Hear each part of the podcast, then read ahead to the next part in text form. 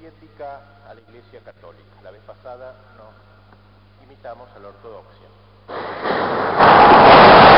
Se calcula que en la Unión Soviética existen cerca de 5 millones de católicos de rito latino, el 40% de, los cuales reside en los países del Báltico.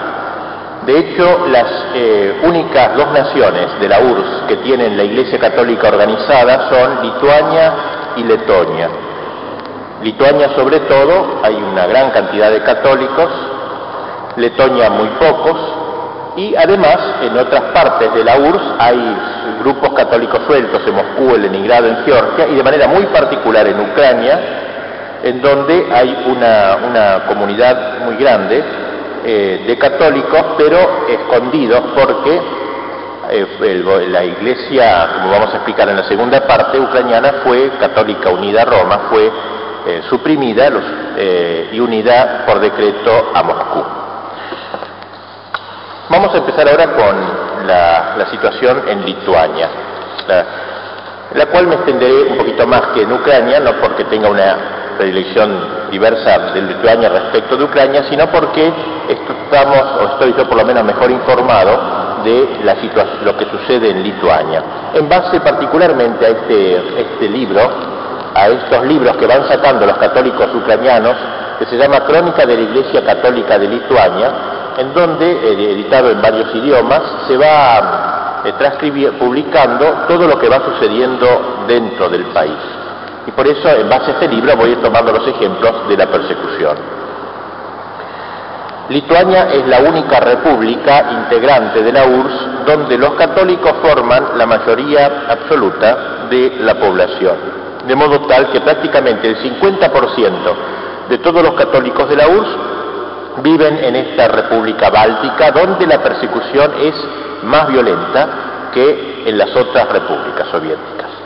Lituania es católica, pero Lituania es también nacionalista y es otra razón del combate muy unido a la persecución antirreligiosa, ya que en Lituania la religión y la patria están consubstanciadas. Lituanos armados resistieron la reimplantación del orden soviético entre los años 44 y 52, o sea, hacia el fin de la guerra y luego, en consecuencia de lo cual 300.000 lituanos, 350.000 lituanos fueron deportados a los campos de concentración o al exilio. El plan del Kremlin era diezmar la capa dirigente lituana de elementos indeseables. En 1981, el ingeniero Baisiunas escribe al, al secretario del Partido Comunista de Lituania lo siguiente. La nación está enferma, debemos curarla, los remedios recetados por la cosmovisión del ateísmo científico no condicen con su naturaleza, no curan, sino que hasta enferman a las células sanas. No podemos esperar tranquilamente la muerte de la patria. En 1961 el Kremlin ordenó un renovado ataque contra la religión para eliminarla totalmente como un competidor de los esfuerzos por producir el nuevo hombre soviético y en 1963 a esta campaña antirreligiosa se incorporó un nuevo diseño de adoctrinamiento ateísta. Campaña iniciada en Lituania antes que se desencadenase en las otras naciones de la URSS. Pero el éxito ateísta resultó muy limitado, tanto que años después los censos que hicieron descubrieron que el 70% de la población seguía siendo católica. Sin embargo, la totalidad de las capillas fue cerrada y 90 iglesias clausuradas, fueron proscritos los monasterios y los conventos y la cantidad de sacerdotes, muy abundante, fue reducida a 772. A pesar de todo, el renacimiento religioso de Lituania es un hecho por demás evidente para todos. El pueblo lituano, heroico pueblo, se preparó para dos grandes jubileos en estos últimos años. El primero, los 500 años de la muerte de San Casimiro, el gran héroe de ellos, en el año 1984, este centenario, y los 600 años de la instauración del cristianismo en 1987. Y todos tenemos una única finalidad, dicen, renovarlo todo en Cristo, renovar la paz de la nación tan dolorosamente mutilada por el ateísmo a lo largo de varios decenios de posguerra. Este renacimiento del espíritu católico y nacionalista de Lituania se encarna en esta publicación que le mostré hace un ratito, en estas crónicas, publicadas en forma de samizdat, palabra rusa que significa prensa clandestina, o sea, cosa que se distribuye de mano en mano.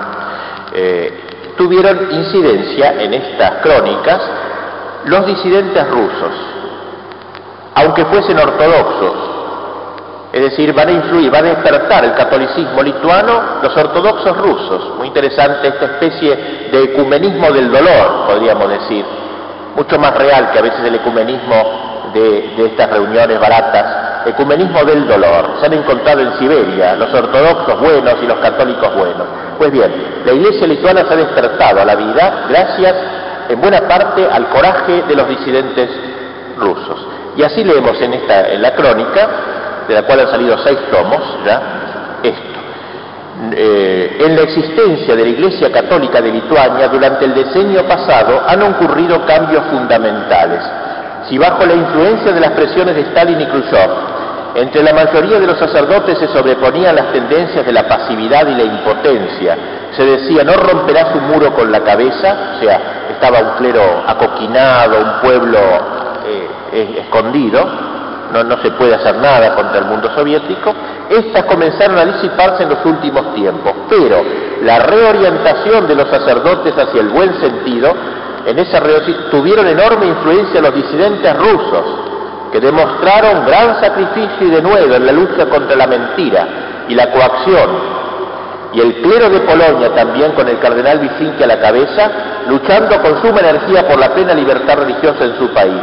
Los sacerdotes y fieles de Lituania hace mucho que hemos comprendido la verdad que expresara Juan Pablo II al decir que los creyentes tendrían tanta libertad religiosa como la que se ganaran. Es decir, entonces, un pueblo decaído, vencido por la persecución, levanta cabeza hace poco gracias a los disidentes rusos, gracias al ejemplo de Viginquio de Vincenti, de los grandes jefes católicos y ortodoxos. Y con ocasión de que el secretario del, de, del Partido Comunista de Lituania anatematizó al laureado por el premio Nobel Alexander Solzhenitsyn, tildándolo de traidor, sectario y degenerado, los católicos de Lituania felicitaron a este gran escritor, el autor del archipiélago Gulag. La obra, dicen, de Solzhenitsyn, el archipiélago Gulag, a la mayoría de los católicos de Lituania nos recordó nuestros propios martirios y los de nuestros padres, sufridos en los campos de confinamiento, prisiones y destierros. Solzhenitsyn se presenta para los católicos lituanos como un ejemplo de cómo hay que amar a su patria y a la verdad y no declinar ante la agresión. Y también la figura de Sájarov, que si bien no es cristiano, por lo menos tuvo el coraje de enfrentarse. Inclinamos, dice, nuestras frentes ante el académico Andrei Sájarov, ante los intelectuales rusos de buena voluntad que con su valor y sacrificio nos obligaron a nosotros católicos de Lituania a mirar con nuevos ojos la nación rusa. Su sacrificio es conveniente para toda la gente soviética acosada, pero también es conveniente para los católicos de Lituania. Nosotros agradecemos sinceramente al gran escritor ruso Alexander Solzhenitsyn por sus cálidas palabras dirigidas a los lituanos y por su defensa de los asuntos de Lituania. Millares de lituanos, especialmente los ex ciudadanos del archipiélago Gulag, ruegan a Dios para que los bendiga. A mí francamente me emociona esta, esta imagen de Solzhenitsyn que se levanta ante los católicos de Ucrania. Ese Solzhenitsyn que dijo que en todos los campos de concentración en que estuvo, los resistentes más valientes ante el lavado de cerebro fueron siempre los lituanos. Y por eso aquí le agradecen a él esas palabras en favor del heroísmo de este gran pueblo la aparición de estas crónicas, que por supuesto en, Lituania no aparecieron como un libro, son como pequeños fascículos de 15 páginas que se reparten así y después en Europa, en Estados Unidos, se ha traducido a varias lenguas, otros en español. Esa aparición de esta crónica fue un acto de arrojo del pueblo lituano, llevado adelante con el deseo de que su drama se conociera en el mundo. Para la Iglesia Católica de Lituania, se dice allí, son vitalmente importantes los contactos con el mundo occidental sin conocimiento de la KGB. Si no fuera por estos contactos, la información objetiva sobre la situación de la Iglesia no alcanzaría el mundo libre Y la lucha sería diez veces más difícil, pues la brutal violencia del ateísmo estatal no temería que sus obras alguna vez salieran a relucir a la luz del día.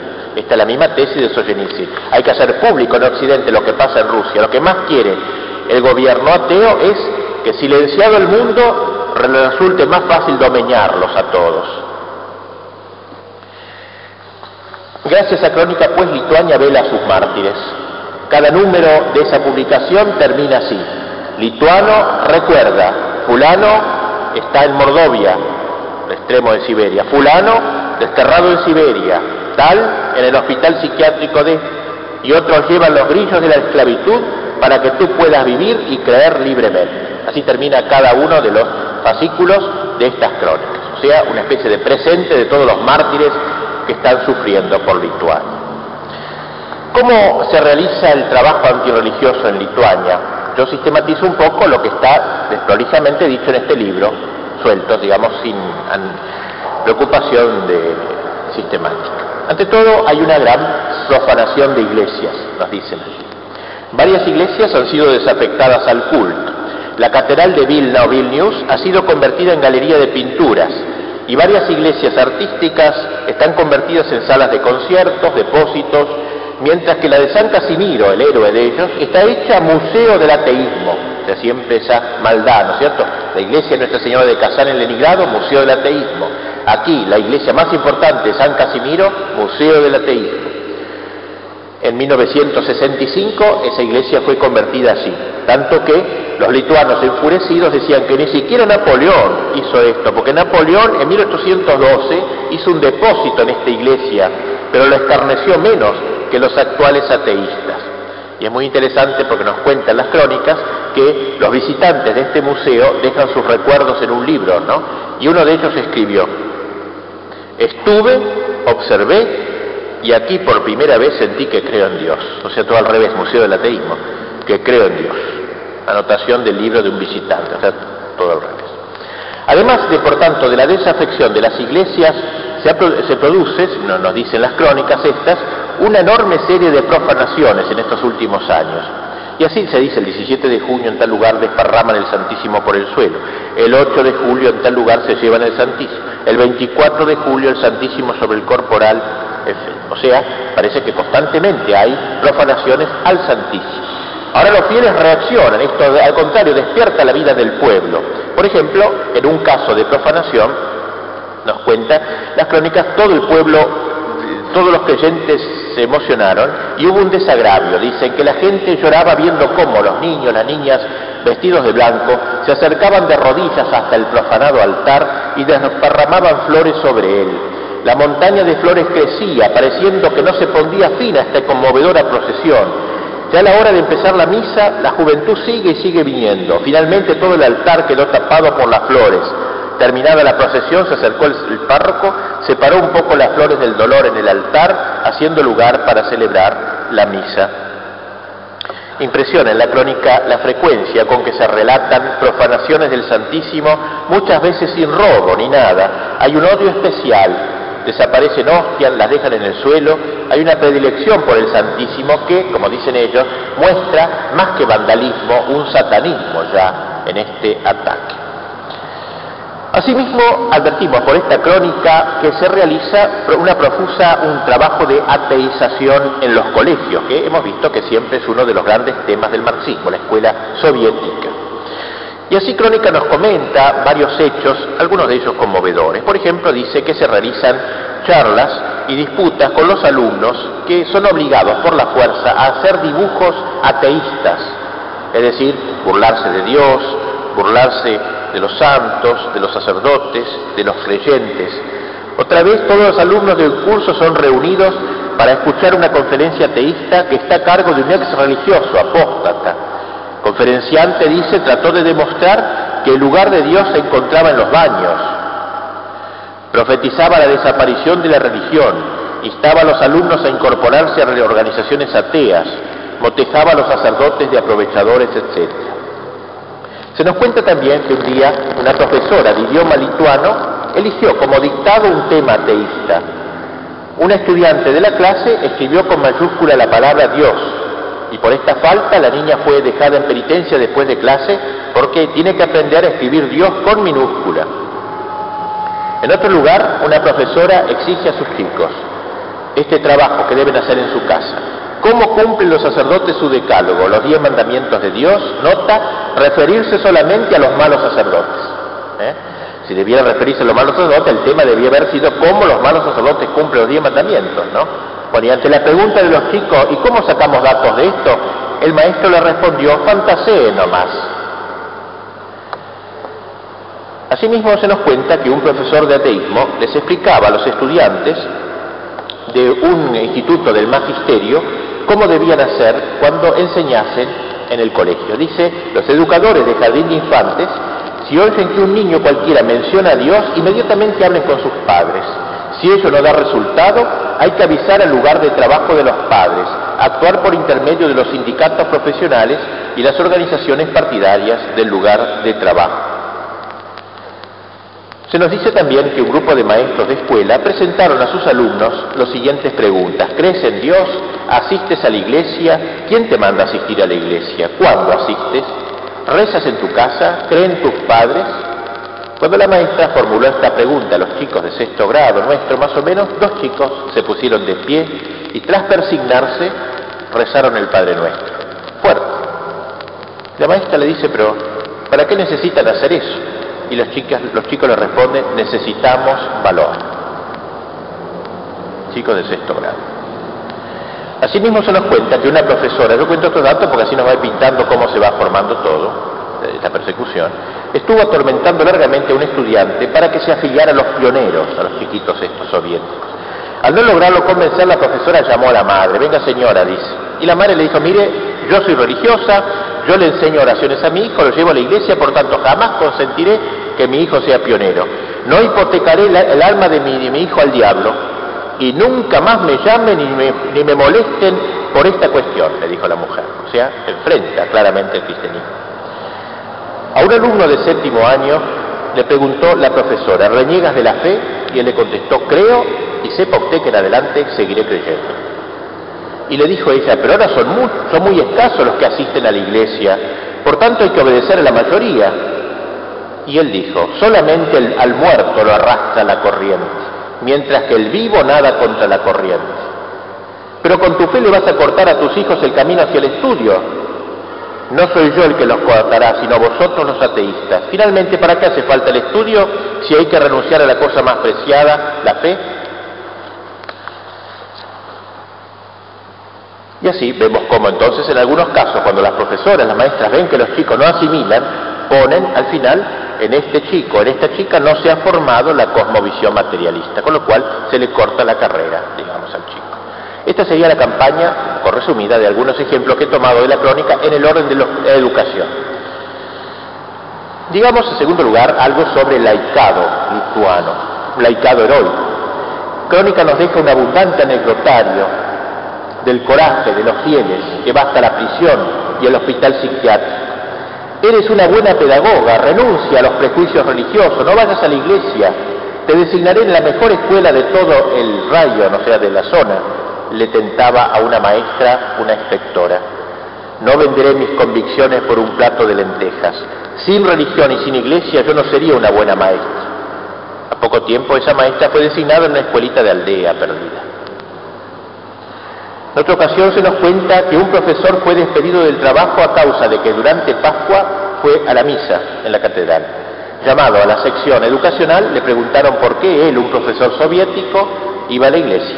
Y él respondió, yo soy creyente y actúo según mi conciencia. Actualmente trabaja de cartero.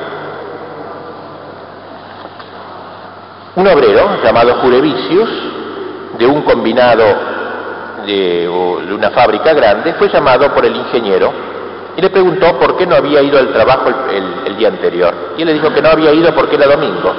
Bueno, dice, póngalo por escrito, muy bien, y le mandó esta carta. Al director del combinado educacional tal, aclaración del pintor Jurevicius, un albañil. Aclaro que el primero de noviembre del corriente año domingo no concurría al trabajo porque soy católico. Y el hombre creyente debe festejar el domingo, en el futuro, si habrá que trabajar los domingos o las festividades religiosas, tampoco concurriré al trabajo. Se lo comunico desde ya para que lo sepa. Los días que no habré de trabajar me los pueden descontar de las vacaciones pagadas, o si no, puedo compensarlos en día no laborable. Firma Jurevicius, un albañil. Una de las cosas que enervan más al partido eh, comunista son las, peregrinaciones, las marchas religiosas en Lituania. En una de ellas, el rezo del rosario puso en pie a toda la milicia, a la KGB, a la seguridad y al ejército, a todo el aparato que apeló afiebradamente a toda clase de medidas profilácticas que halló a su alcance. Y así intentaron convencer en las fábricas, en los colegios, a todos, no vayan a Siluba, que era el lugar, e inventaron que en el camino parece que hay unos chanchos que tienen una enfermedad muy contagiosa, así que cuidado, un invento absoluto. El hecho de que se hizo con chanchos incluidos, se hizo la gran procesión, la gran manifestación. ¿Y por qué los funcionarios soviéticos tenían tanto miedo a esta procesión? La respuesta la reveló uno de la KGB. También en Polonia todo comenzó a partir de un rosario. Los comunistas llegan a dinamitar los lugares de peregrinación. En una ocasión, los ateístas con el ejército dinamitaron los altares del Vía Cruz y de Vilna y esa misma noche se llevaron sus escombros. Los lugares donde estaban los altares fueron rellenados de tierra y alisados. Desde entonces la visita a ese lugar disminuyeron, pero sin embargo se siguen reuniendo peregrinos que marchan siete kilómetros por los senderos anteriores donde estaban los altares y manos piadosas forman cruces con piedritas y las adornan con flores. Es famosa en Lituania una colina llamada la Colina de las Cruces, donde se erigían cruces colocadas por muchos lituanos. Los ateos van y sacan las cruces, las queman, pero la gente lleva nuevas cruces, vuelven loco a la policía, la KGB. Tiene una sección dedicada a poner cruces, a, sacar cruces. Y así en una noche, a las 24 horas, por un costado de la ciudad, se presentó una extraordinaria manifestación de 20.000 personas. Un grupito de gente formado por muchachos y chicas llevaban una gran cruz. Silencio caminaban rezando el rosario. La juventud de Lituania llevaba esa cruz no para pedir la salud, sino como un desagravio por la profanación de la cruz por los pecados de la nación contra Cristo. Todos los portadores de la cruz habían comulgado antes por si acaso. Y así la colina de las cruces se engalanó con una nueva cruz. Todos de rodillas cantaron, Cristo Rey, venga tu reino sobre nuestra patria. Manos de maldad, comenta Crónica, arrancaron la cruz y se la llevaron, pero ya para el mediodía había otra cruz erguida. Volvían los ateístas, la destruían, pero las cruces crecen del propio suelo. Se nos cuenta asimismo que un grupo de jóvenes que iban en auto con un sacerdote encontraron que una cruz que había sido puesta en el cruce de caminos estaba tirada a unos cinco metros de distancia con la soga colgada del resto de la cruz. Y vieron a los malhechores y los corrieron. Y uno era de la KGB, que sacó una pistola. Volvieron ellos al lugar, rezaron el rosario en voz alta, llevaron los restos de la cruz a la iglesia y dijo el padre, iba con ellos, mientras las cruces sean erigidas, aunque se la destruya, la nación lituana permanecerá viva. Emocionantes son sobre todo en esta galería de los laicos católicos de Lituania llenos de coraje los relatos de los juicios de los fieles ante los tribunales soviéticos. Transcribamos algunos. Por ejemplo, eh, un juicio a dos héroes, Janulis y Busas, perdón, no sé bien pronunciar si algún lituano. En opinión de uno de los enjuiciados, en el tribunal dice que las opiniones que se dicen con las publicaciones que él difundió no son calumniosas, dado que escribe la verdad, por tanto no hay calumnia. Él no ha cometido delito. Y el juez le preguntó, ¿qué piensas hacer en el futuro? El enjuiciado le contestó, primeramente voy a cumplir la pena que se me imponga en Siberia y después volveré a luchar otra vez, seguiré como hasta ahora, tal vez de modo distinto al de ahora, puesto que existe la posibilidad de no regresar del lager del campo de concentración. Por la tarde leen el dictamen. Janulis, condenado a tres años y medio de lager de régimen severo. Esto se dice fácil, pero hay que ver lo que es eso. Lager es campo de concentración. Terminado el juicio, un grupo de creyentes que habían querido participar del juicio junto con los familiares fueron a la catedral y de rodillas ante la tumba del mártir nacional arzobispo Matulionis rezaron por los condenados, por los enemigos de la Iglesia, agradecieron a Dios porque la Iglesia Católica de Lituania se había engalanado con dos nuevos mártires quienes sus sufrimientos en los lagers soviéticos habrán de ofrecerlos por la libertad de la nación y de la Iglesia. Otro juicio que nos relata la crónica nos dice que las últimas palabras de Jurevicius, que hemos nombrado antes, fueron así. discurso que dice este héroe. ha dicho un hombre ilustre, por una verdad dicha en tres minutos es posible hallar la muerte. Empero pronuncia aunque sea tres minutos de verdad, luego de ello que te mate. Es un verso de un lituano. Yo os digo la verdad en la cara, ateo sin vergüenza del gobierno, y por ello habré de sufrir tres años de cárcel si es que allí no me asesinan. Si alguien es creyente será un patriota de su país y resultará difícil desnacionalizarlo. Vosotros me juzgáis por la religión, os lo agradezco, dado que esto es una demostración de que en Lituania renace la religión. Vosotros teméis hasta la cruz, lo testimonia la más de una ocasión destruida colina de las cruces. A la llegada de los rusos todo lo destruyeron y en más de una ocasión, pero esa colina siempre se alza y las cruces se acrecientan. La propia gente, sin que nadie les obligue, las llevan y las instalan sobre la colina. La destrucción de la colina de las cruces solamente me aumentó el impulso de creer más en Dios. Llevé mi primera cruz de noche, duró apenas dos horas y fue derribada. Llevé enseguida otra, esta vez hice de día, ya sin tener nada, y veréis que todavía brotará más de una cruz y en más de una ocasión marcharán a Siluga multitudes de gente, aunque yo, como su organizador, me halle tras las rejas. Y yo os digo, si regreso con vida, siempre he marchado y seguiré marchando. Me juzgáis por la religión, gracias por ello. Ello solo demuestra que en Lituania renace la religión. Es un gran honor para mí estar sentado en el mismo banco que ocuparon tal, tal, tal todos los héroes. Yo también le solicito al juez que no disminuya, por favor, mi condena, que me aplique tres años en colonias de régimen severo, tal como han solicitado el procurador. Aunque esta condena es igual a la muerte para mí, pues mi salud empeoró, en la cárcel nadie prestó la menor atención a mi pedido de asistencia médica, me alegro de ser juzgado por ello. A la hora 15 fue anunciado el dictamen, tres años de trabajo correccional cumpliendo la pena en el lagar de régimen severo. Escuchado el dictamen, Jurevicio dijo en voz alta, gracias, es en honor de Dios y de Lituania. Esto parece las actas de los primeros mártires. Acababan así, San Cipriano, Deo gracias, gracias a Dios, a muerte, gracias a Dios. A veces el juicio es casi una liturgia. Dice la crónica, por ejemplo, que al iniciarse un juicio, a través de las ventanas se empezó a escuchar el rezo como oleadas del rosario de toda la gente que rodeaba el tribunal. Entonces salió la policía, fuera todos de acá. Se llevaron a la incausada, una mujer, y afuera comenzó la casa de los creyentes, empujones, forcejeos, etc. La milicia echó a toda la multitud al otro lado de la calle y arrojada la multitud fue llevada a la enjuiciada de nuevo.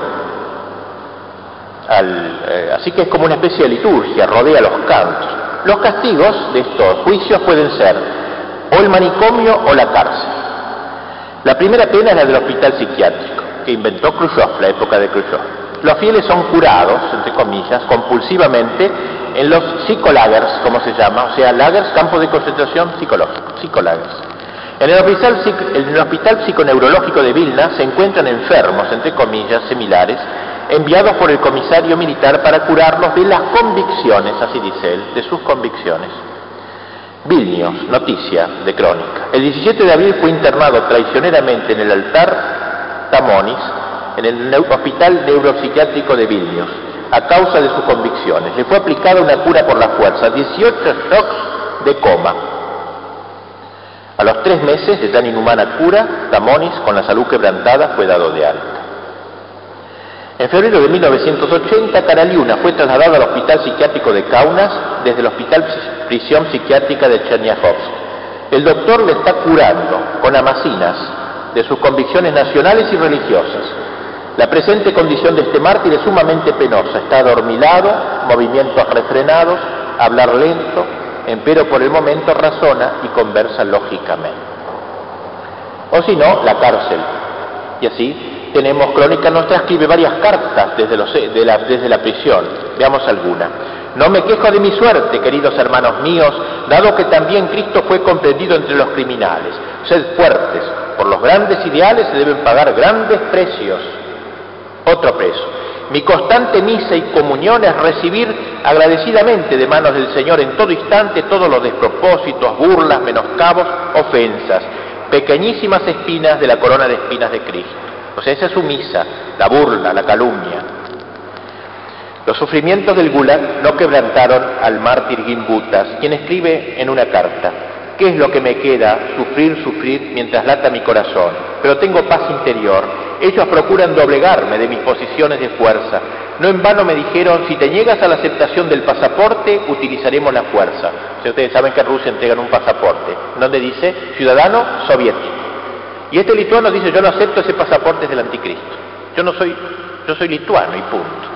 Así que le obligan entonces, se ha negado a aceptar. Entonces, así que me han llegado los embates de esa fuerza. Sin embargo, yo me alegro por mi existencia, por mi destino, porque Dios me ha impuesto esta carga y habré de llevar esta cruz de mi vida mientras lata mi corazón en el pecho. En cierta oportunidad he hecho un juramento ante Dios y la patria, por la cual debo seguir mi camino hasta el fin. Pues bien, este señor, este Gimbutas, y lo debo nombrar porque es un héroe, hace ya 33 años que transita por estos caminos de los campos de concentración. 33 años. En 1979, después de 32 años y medio de cárcel, fue llevado a la cárcel subterránea de la KGB de Vilna. Luego a su casa, lo liberaron, pero llamado a cada rato por la KGB, lo llamaban, lo intimidaban, lo chantajeaban. Y así manifestaba él al Partido Comunista. He dedicado toda mi vida a combatir contra los ocupantes. No me reeducaron durante 32 años y medio. No he cambiado un milímetro mi modo de pensar. He pronunciado un juramento que he firmado con mi propia sangre. Mientras mi corazón lata en mi pecho, no modificaré mis convicciones.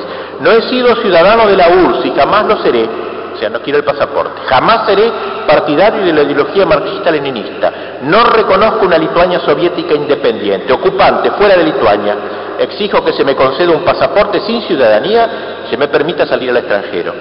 Y escribí en una carta, ellos no me han reeducado, permanecí fiel a Dios, a la patria lituana ocupada por los bolcheviques, quienes me tildan de bandido. Este joven, este hombre ya no joven.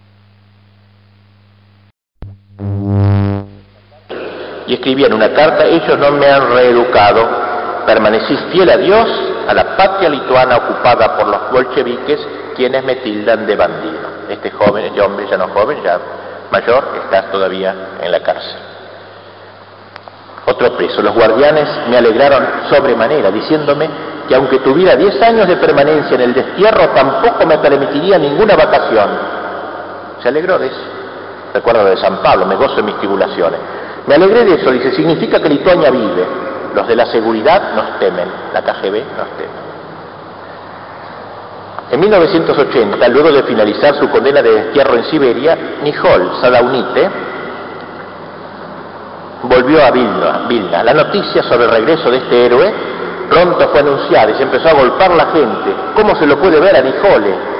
Y aquellos con quienes se encontraba le decían gracias a ti, Nijole, por tu amor y tu sacrificio. Durante seis años estuviste iluminando la nación desde Siberia e iluminando al mundo. Estimulaste a todos a no claudicar frente a la mentira y la coacción, a ser fieles a Dios y a la patria. Bien, esto es lo que quería decir sobre el laicado católico, el laicado lituano. Digamos algo ahora sobre los sacerdotes. Hay, por supuesto, sacerdotes heroicos. Voy a leer lo que uno de ellos nos ha dejado un sacerdote viejo ya, que había sido rector del seminario de Vilna durante 40 años. Fue citado para que firmara una nota contra el Papa, que condenaba la colaboración con el comunismo, era en la época de Pío XII. Levantándose el prelado de 80 años ante el tribunal, dijo, esto parece el acta de un mártir, ministro, ocupando vos un tan elevado cargo, os comportáis deshonestamente. ¿Os atrevéis a ofrecerme que firmemos, él era él con otro, una carta contra el Papa, una nota? ¿Cómo nos consideráis? Toda la vida he enseñado a los candidatos a sacerdotes y los creyentes a respetar al Papa y obedecerle. Vos deseáis que yo, al final de mi existencia, denigre aquello que me ha apreciado, lo que amaba y proclamaba. Eso no será nunca. Nosotros, con toda resolución, protestamos contra el vejamiento del Papa, cabeza de la Iglesia. Vosotros perseguís a la Iglesia, habéis escarnecido y clausurado nuestros bellos santuarios habéis convertido en depósito los monumentos de belleza y arte, habéis destruido los bienes eclesiásticos, órganos, objetos, vestidos litúrgicos, habéis convertido en materia prima las obras, libros teológicos de incalculable valor de las bibliotecas del seminario y de la universidad. No permitís el fundamento del seminario de Vilna, clausurasteis los conventos, os apoderasteis de sus edificios y todos sus bienes, dispersasteis a los monjes y monjas, los obligáis a escribir notas condenando a los conventos, los dejáis sin techo, sin trabajo, sin un bocado de pan, obligáis a espiar a los sacerdotes y a los creyentes, a ir contra su conciencia, intentáis hacer explotar la iglesia desde adentro, buscáis traidores entre los sacerdotes y los creyentes. Ellos pueden aparecer y existen en todos lados, no faltan tampoco entre vosotros. A los que se mantienen dentro de los principios católicos los calumniáis, los encerráis en cárceles o en lagers. Sabedlo, con esos actos de terrorismo no arrancaréis la fe de nuestros corazones. Las cañas se moverán, se inclinarán, pero los robles persistirán y, saldrán nuevos brotes de roble, todavía más fuertes y más resistentes. La iglesia sobrevivió muchas persecuciones, ella salió de cada una más pura y fortalecida, ella soportará honrosamente también esta oleada de terror. Vosotros persiguiendo a la iglesia obtendréis resultados contraproducentes, nacerán nuevos héroes mártires que con su sangre lavarán las manchas de los débiles de voluntad y de los carreristas y ornarán a la iglesia con la aureola del martirio. Ellos no nos faltarán, martirizaréis a unos y su lugar lo ocuparán otros no solamente en los primeros siglos, la sangre cristiana es la semilla del crecimiento del cristianismo, esto se continúa y se repite. Cualesquiera terribles y asqueantes métodos empleéis, no eliminaréis la fe, pues la fe no es obra de los hombres, sino de Dios. Como es eterno Dios, así es la fe. Desgraciados de vosotros que pretendéis luchar contra Dios. He terminado, ahora podéis detenerme y llevarme a Siberia. Hombre de 80 años, página de un mar. Todos los cañones de la persecución apuntan a los sacerdotes que ellos llaman extremistas, fanáticos. Leemos en la crónica plan para el fortalecimiento y la lucha contra el extremismo religioso, abrir prontuarios personales a cada uno de los clérigos de predisposición extremista, en los cuales se acopiará todo el material de su actividad y la documentación que evidencia las medidas que se han tomado para su reeducación. Crónica nos muestra cómo la KGB apunta a los sacerdotes celosos, a los buenos sacerdotes, tratando de, eh, digamos, eh, burlarlos o calumniarlos. Nos cuenta la crónica que, bueno, de esto vamos a hablar enseguida porque es un tema muy importante, la traición del clero malo y de los obispos desastrosos, algunos de ellos que hay ahí en Lituania. Pero antes de eso eh, voy a decir, contar cómo eh, hay verdaderamente asesinatos con, permanentes. En 1981, por ejemplo, dice a las 20 horas dos asesinos apuñalaron al párroco tal. También asesinaron al párroco cual. El 28 de abril de 1900 tanto, 80 y pico, a las 7 y 30 fue asaltado y golpeado el párroco tal, que llevaba el Santísimo en ese momento. Luego del 12 al 13 de septiembre entraron en la casa de la parroquia tal, golpearon salvajemente al párroco dejándolo apenas con vida. La noche tal, del 10 al 11 de octubre, asaltan eh, un grupo al párroco que estaba durmiendo y tras cuatro o cinco horas de torturas sádicas lo hallaron yaciendo sin vida al párroco sobre el piso. Todo eso no se sabe nadie quién es, nunca se sabe nada, absolutamente. El padre, uno de un sacerdote llamado Vaisekauskas responde así a la Comisión de Control de Cumplimiento de las Leyes sobre Cultos Religiosos. Si yo, sacerdote católico, aceptase los dogmas propagados por el ateísmo, ejecutare las exigencias de ustedes ateístas, me atraería las condenas eclesiásticas. No puedo comportarme contra mi conciencia. Soy un sacerdote de Cristo, un sacerdote de la Iglesia Católica, no un instrumento de ustedes. Los creyentes no necesitan un sacerdote con un pimpollo rojo sobre el pecho, sacerdotes marxistas. Ellos huyen de tal sacerdote. Vosotros dais órdenes a la iglesia, queréis gobernar la iglesia. Pudiera ser que lo lograse, pero si un día lo lográis, no será más la iglesia de Cristo ni la iglesia católica. Los fieles honran a estos sacerdotes valientes. A raíz de su detención, de un padre se soliviantó, nos cuentan las crónicas, toda la feligresía. El sacerdote luego fue devuelto de su detención y el domingo, dice, la gente de esa parroquia se juntó, como si fuera una gran fiesta. El padre joven sacerdote subió a pronunciar la homilía y los fieles no lo dejaban hablar, le tiraban flores al púlpito todos. El sacerdote agradeció a la gente por sus oraciones, le contó la historia de su detención y animó a los jóvenes que habían sufrido a sacrificarse por Cristo. La gente lloraba y el sacerdote dijo, yo presiento que no seré perdonado por esto que estoy diciendo ahora. Por tanto, si alguien me asesinara, me ahorcara, me proclamara afectado de venéreas, escenificara mi suicidio, me afectara con medidas medicinales o me encerrara en un hospital psiquiátrico, tener en cuenta de quién será obra. Yo no he hecho, yo no me he hecho, yo me he hecho sacerdote para decir la verdad, para hablar sobre Dios. Y yo hablaré sobre Dios no solamente en la iglesia, tal como me lo ordenaron los milicianos, sino también en el atrio. Y no solamente en el atrio, sino en cualquier parte que me encuentre, en el granero, en el campo, a la vera del lago, sobre el lago y hasta en el fondo del lago, si ahí me meto. La juventud afectada, dice, y los niños hacían entrega a profusión de flores al sacerdote que bajaba del púlpito, quien las puso sobre el altar. Los comunistas trabajan mucho en los seminarios, lo hemos visto al hablar de, la ortodoxia, pero también en la Iglesia Católica. El único seminario que queda es el de Kaunas, en donde controlan los que ingresan, por supuesto. Eh, hay poquísimos sacerdotes, la mayor parte son mayores de 60 años, porque aunque hay muchas vocaciones, no se puede entrar. por ejemplo, en un año la dirección del seminario envió 17 candidatos para la aprobación del delegado del Soviet, que debe aprobarlos, y él tachó cinco candidatos, ¿eh? de los cuales después el seminario tuvo que sacar a uno que no, que no servía. Lo más doloroso es que en la admisión de los candidatos la palabra determinante no pertenece al rector del seminario, sino ni a los obispos, sino a los funcionarios de la KGB, de los asuntos religiosos. Tratan de que entren en los seminarios jóvenes carentes de vocación, sin salud física o psíquica, neurasténicos, epilépticos y también sobre todo los que consienten en colaborar con la KGB. O sea, tratan entonces de que los que son de salud débil o inválidos, ¿eh? tanto que a veces los tienen que echar de seminario los superiores porque son ineptos completamente o epilépticos. Y así pues la actitud del candidato no lo decide la dirección del seminario, sino los funcionarios de la, seguridad.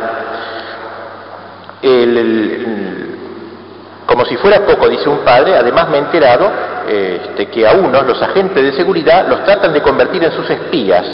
Le dicen, entren ustedes al seminario, después los vamos a nombrar en buenas parroquias.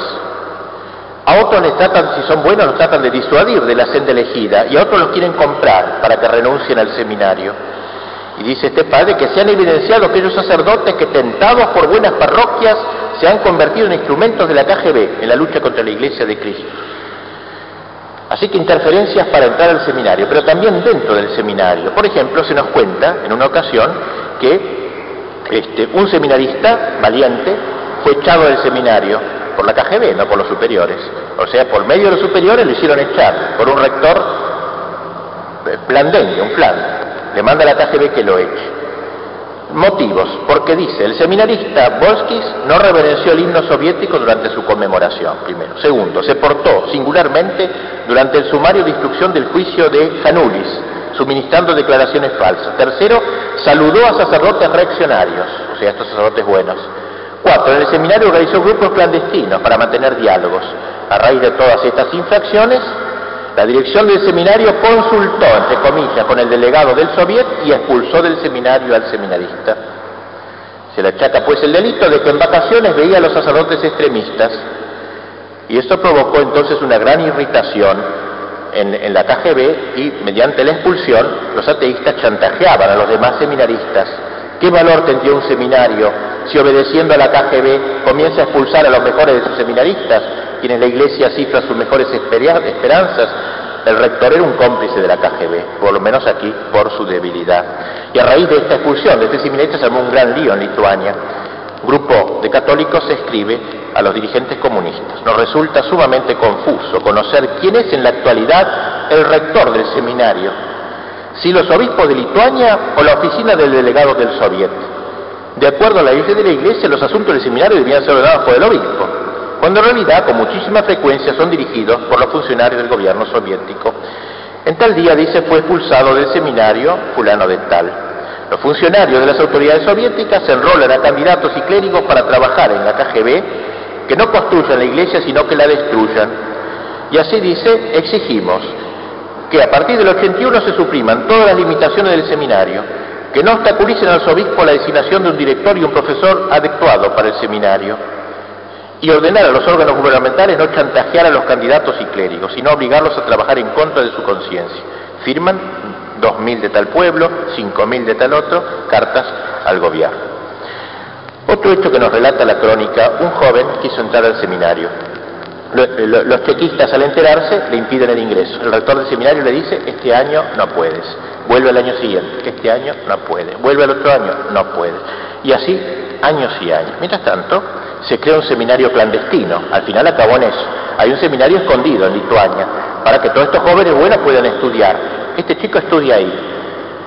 Se llega a acabar los estudios y justo tiene la desgracia de que lo encuentra la policía con este libro en su mano, con, una revista de la crónica. Lo meten preso y descubren que va a ser sacerdote, que era del seminario clandestino. Entonces este chico lo castigan duramente y lo llevan a un campo de concentración, pero se enferma muy gravemente y los chequistas no quieren que este muchacho muera, tenía cáncer, muere en el lago, no quiere ser mártires y lo meten en un camión y lo tiran en la puerta de su casa y lo dejan. Este chico con cáncer va y lo ordenan sacerdote ¿eh? del seminario clandestino. Cien sacerdotes hubo en su primera misa, cáncer, a poco morir. No se sabía, dice, si lloraban por la muerte del joven sacerdote, pronto iba a morir, o la alegría de tener un nuevo mártir. Y así el que predicó dijo, este padre, cuando, murió, hubo una misa y dijo, este padre era recto como un disparo, lo que pensaba lo decía, lo que decía lo hacía. Anhelaba el sacerdocio, deseaba ser el sacerdote aunque solo fuera un día. Y si ahora hacen falta sacerdotes apóstoles, también hace falta sobremanera aquellos otros que estén dispuestos a morir por Dios y por la patria. Y otro orador dijo que había que eliminar de la puerta del seminario los partidarios de Herodes, que los jóvenes deben ser acompañados al seminario por los sacerdotes, no por los agentes de la KGB. Asimismo, en el campo de así como entre los sacerdotes hay buenos sacerdotes y malos, también hay obispos traidores, colaboradores de la KGB, hay obispos excelentes, pero casi todos ellos están exiliados, viejos obispos exiliados. Y así, uno de ellos, a uno de ellos exiliado hace varios años, sus fieles escriben, querido Monseñor, la nación nos ha confiado la dirección de nuestra diócesis. Aunque usted no esté en Vilna, donde debería estar, qué gran ayuda es su presencia a través de los tormentos. Nosotros lo reconocemos como nuestro obispo, usted es nuestro jefe, usted es nuestro padre, usted es la gloria de nuestra nación y nuestra iglesia. Nosotros le agradecemos, lo amamos y rogamos por usted. Pero hay también obispos felones al servicio del régimen, y así tenemos el caso, por ejemplo, de una reunión citada por el Partido Comunista a la cual asistieron varios obispos de estos traidores. A ellos, dice el, encargado comunista, le preocupa, eh, al comunismo le preocupa varias cosas. Por ejemplo, que haya sacerdotes clandestinos, le dijeron a los obispos. ¿Dónde se ordena ese sacerdote? ¿Dónde está ese seminario clandestino? Queremos saber. Y entonces un obispo dice, mire, yo no soy el que los ordené, ¿eh? Tampoco es este que está acá al lado. Nadie sabe quién lo consagró. Y entonces el comunista le dijo, si siguen ordenándose sacerdotes ilegales, vamos a nosotros a prohibir la entrada al seminario oficial, al seminario de Vilna. ¿eh? Y por tanto, dice, ustedes los ordinarios deberían tener más confianza en nosotros, las autoridades soviéticas, que los vamos a ayudar a ustedes. Y así los, lituanos se sienten bastante molestos con este tema de los obispos e incluso se han dirigido al Papa, ¿no? Dice así en la crónica, los hijos de la tierra de María creen que el Santo Padre, quien dedicara la mitad de su corazón a Lituania, porque el Papa quiere mucho a Lituania, al designar los nuevos obispos tenga en cuenta el deseo de los fieles lituanos de tener obispos vigorosos, sirviendo a la Iglesia con todo su corazón. La experiencia nos muestra que es mejor tener menos obispos que tener los inconvenientes. El gobierno entonces quiere meterse en la iglesia consiguiendo obispos según el corazón de Marx, no según el corazón de Cristo. ¿Por qué la Santa Sede, gritan los laicos, algunos de estos sacerdotes los, valora y los promueve? Por su buena labor pastoral no fue valorado estos no fueron valorados estos sacerdotes. Y así le escriben al Papa, no se deje santidad engañar por los informes que llegan de acá que los obispos no se elijan en Moscú, sino que se elijan en Roma. Frases duras que yo no puedo obviarlas, debo decir. Nosotros no queremos, dicen ellos, ver en el obispo a un maniquí, vestido con ropas obispales, sino al hombre, al padre y al maestro. Y así entonces eh, se nos cuenta en las crónicas la historia de varios de, de estos obispos. Los sacerdotes, así como los creyentes de la diócesis del Reliciay, dice, se preguntan con indignación por qué en la curia de la diócesis está colgado un retrato de Lenin. Queda tan bien allí como la cruz en el comité del partido. Y entonces toda la guerra del comunismo es contra los sacerdotes extremistas, que llaman, ¿no? Y en favor de los sacerdotes trepadores, de los que quieren hacer carrera. El sacerdote que catequiza a los niños es extremista. El sacerdote que pide libertad para la iglesia es politiquero. El sacerdote que ataca al ateísmo es calumniador del orden soviético. Un buen sacerdote es aquel que temblando y yendo contra su conciencia defiende el modelo de la paz soviética en los congresos internacionales, a los cuales los dejan ir los comunistas, los que se dedican, como dicen los buenos, a sepultar a los muertos. Los sacerdotes los demás son para los funcionarios soviéticos extremistas. Y así entonces ha habido casos de sacerdotes extremistas que han sido mandados al extremo, a los pueblos, a las aldeas, para que no tengan tanta influencia. Asimismo, los comunistas, se nos dice, mandan los peores sacerdotes a Roma para ser doctorados y luego ser, tener puestos en la jerarquía y lo que menos desean son las visitas a los países extranjeros de los sacerdotes de Lituania, porque la KGB permite salir a los países llamados capitalistas a sacerdotes colaboradores de la KGB, los cuales van a Occidente y cuentan toda una versión buenísima, no pasa nada, no hay ningún problema, y también cuando vienen del extranjero hacen que se encuentren solamente con estos sacerdotes. Y entonces, nos dice Crónica, los comunistas atacan a los buenos sacerdotes porque son imprudentes, porque rompen la unidad, porque van contra los obispos, porque hacen política, porque no cumplen el Vaticano II. Eso dice la KGB. Porque estos sacerdotes fieles y llamados fanáticos, precisamente, no se avienen al juego de la KGB. Y señalan que esta, esta revista crónica hace más mal que bien, dicen estos sacerdotes pasteleros y acomodaticios porque divide a la iglesia. La iglesia debe estar unida, pero unida con quién? ¿Con la KGB o con, o con la verdadera iglesia?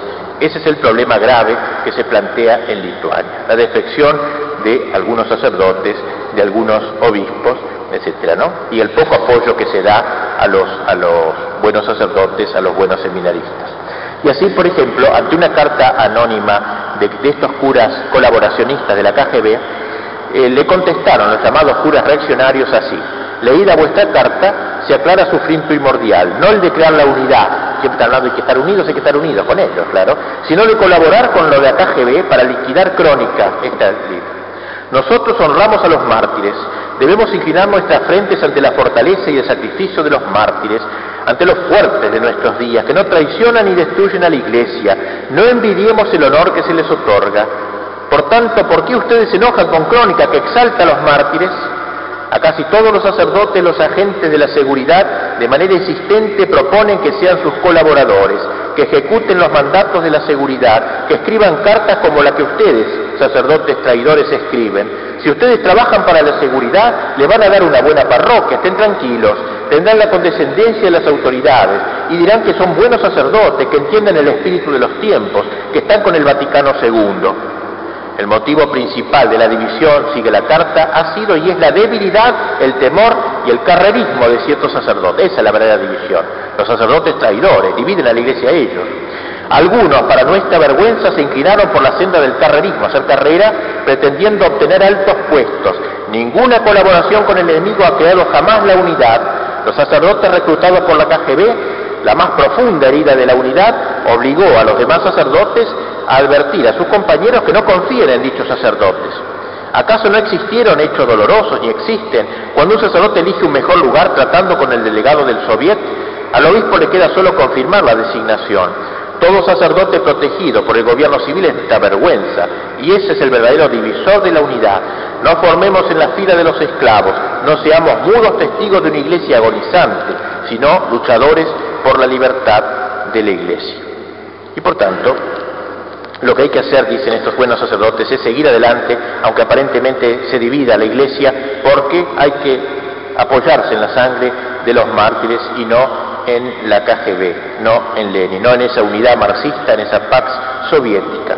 Los sacerdotes que han capitulado comienzan a utilizar la terminología soviética, hablan de paz soviética, de unidad soviética, pero no es más la unidad católica ni la paz católica.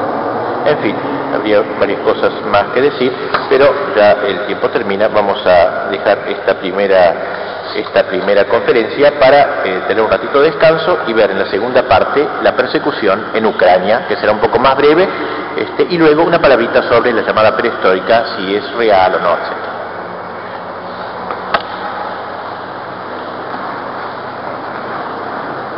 Eh, ahora tienen un ratito de descanso, después eh, hay un vino de honor para el Padre. Así que después pasamos, después de la segunda, pasan por allá y allá ya tienen el vino puesto, fresco, no vodka. Y lo segundo es que el Club del Libro Cívico invita a ustedes a la presentación del libro La fuerza de los débiles y la debilidad de los fuertes del padre Antón Klinka, a cargo del reverendo padre Alfredo Sáenz, quien se referirá al tema de este documento histórico. En la puerta creo que está don Justino, que les va a dar las invitaciones. Ahora tienen, tienen recreo.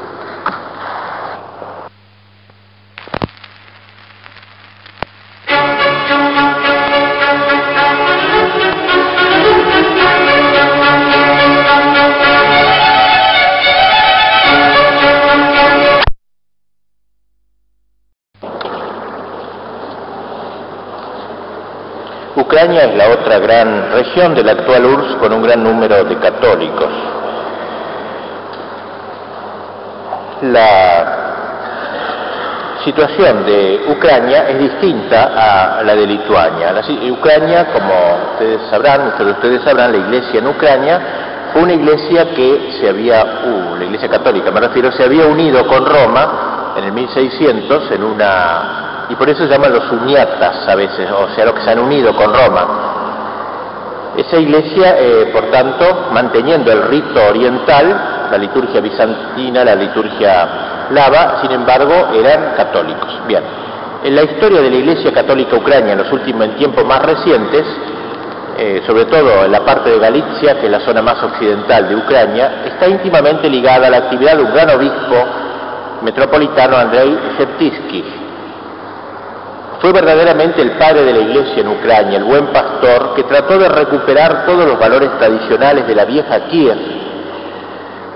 Un hombre que elevó el nivel de la formación religiosa y teológica de su clero. Al declararse la Segunda Guerra Mundial, sufrió un ataque de parálisis debiendo andar en silla de ruedas, mientras que en 1939 Galicia era ocupada por primera vez por las tropas comunistas porque hasta entonces no había entrado el mundo soviético ahí. En 1939 informa a la Santa Sede, tras la invasión bolchevique, lo siguiente, miren qué términos, este régimen marxista solo puede explicarse como un caso de posesión diabólica colectiva y pide al Papa que sugiera a todos los sacerdotes religiosos que exorcicen la Rusia soviética. En 1941 llegan los ejércitos alemanes, que como dijimos fueron recibidos como libertadores, pero pronto perdieron también esta nueva esperanza, dado la torpeza con que se movieron en tierra ocupada. El obispo, este gran obispo cuyo nombre conviene recordar, creo, ¿no? porque es muy importante, Septisky, siguió su lucha en favor de su pueblo. Ucrania fue campo de batalla hasta 1944 y antes de morir tuvo que presenciar la segunda y definitiva entrada de los comunistas que echaban a los alemanes ocupando el territorio de Ucrania occidental. Murió este gran obispo en 1944 como símbolo de la Iglesia del Silencio. Sus funerales se realizaron con gran solemnidad, con el beneplácito de la policía comunista, como signo del próximo entierro de todos. Está introducido su proceso de canonización.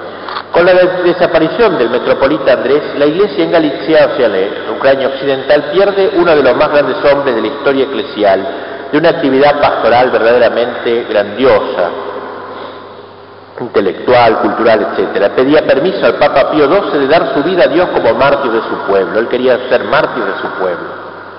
Después de la muerte de, de inmediatamente pasó a ocupar la sede de Louis Liu o Lemberg el coadjutor con derecho a sucesión Joseph Lippi, como arzobispo de Lip.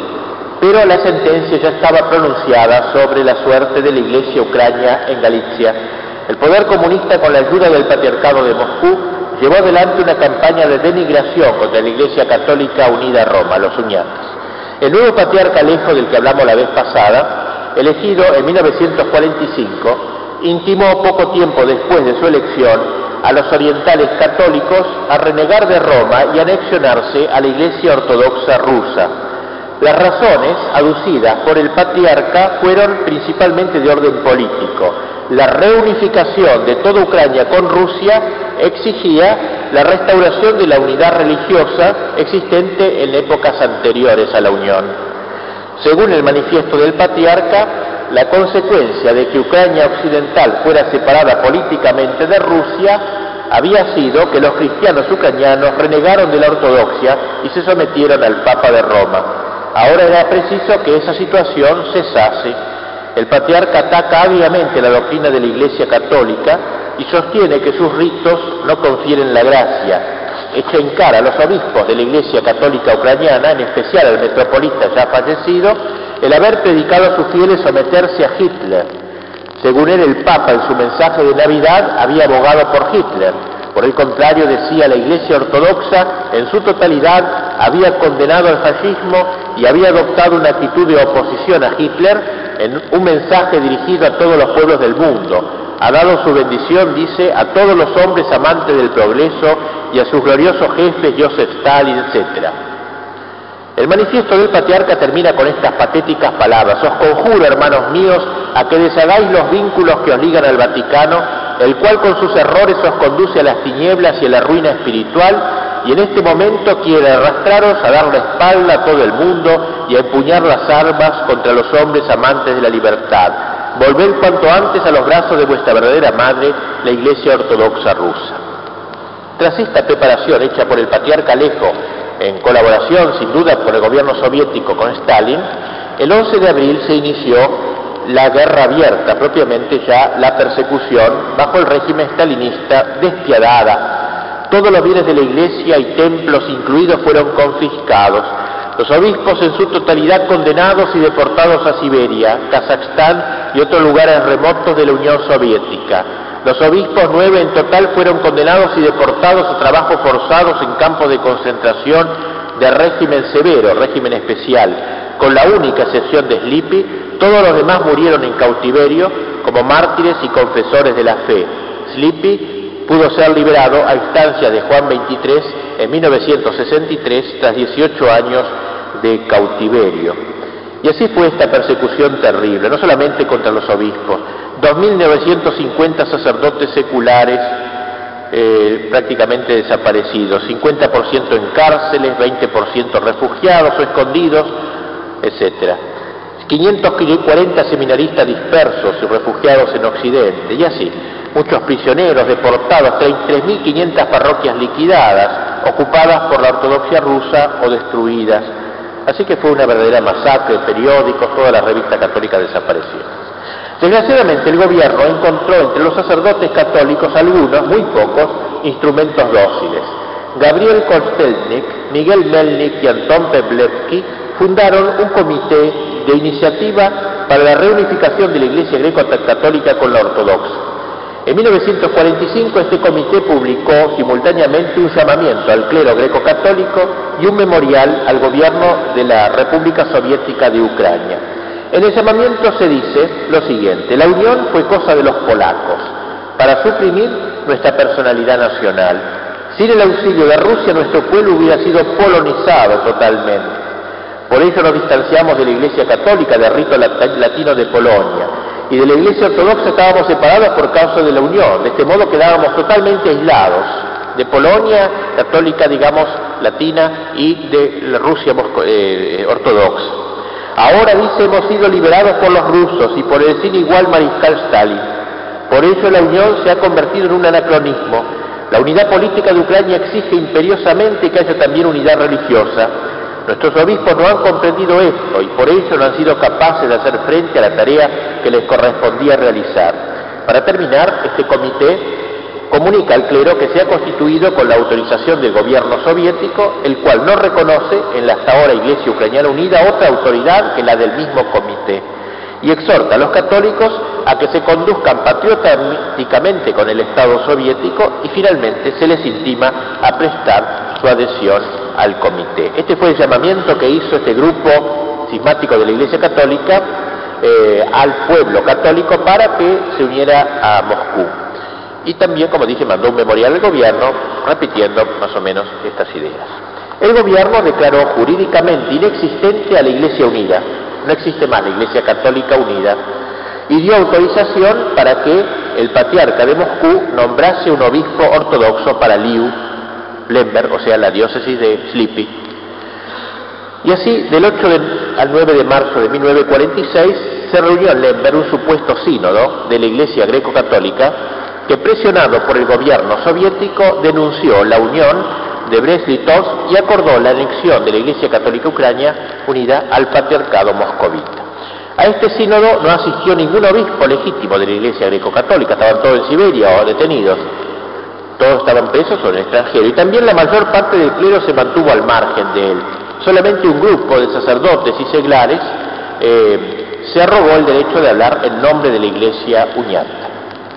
Ya antes de celebrarse el sínodo, los cabecillas del comité habían sido recibidos oficialmente dentro de la Iglesia Ortodoxa rusa en el monasterio de la Gruta de Kiev. Y dos de esos sacerdotes apóstatas, Anton Pelbesky y Miguel Melnik, fueron consagrados obispos por el metropolita ortodoxo de Kiev. Y el tercero, Kolstesnik, que era el verdadero jefe del movimiento, no pudo ser elevado a la dignidad episcopal porque estaba casado. Según datos de la revista del Patriarcado de Moscú, en este sínodo tomaron parte 204 sacerdotes y 12 seglares solamente, muy poco. Los ucranianos estaban, dice, decididos a separarse de la madrastra, o sea, de Roma, y a volver al seno de la verdadera madre, la Iglesia Ortodoxa rusa. El hecho es que el 9 de marzo del 45 los dos nuevos obispos ex católicos unidos a la ortodoxia ahora, Pelbesky y Melin, juntamente con los obispos ortodoxos de Liu y de Mukachevo, Macario y Nestorio, respectivamente, recibieron de los 204 sacerdotes la abjuración de la herejía latina. El sínodo envió telegramas al patriarca de Moscú y al patriarca ecuménico, dirigió una carta al clero y a los fieles de Ucrania Occidental y un mensaje de adhesión al generalísimo Stalin y al gobierno de la Ucrania soviética.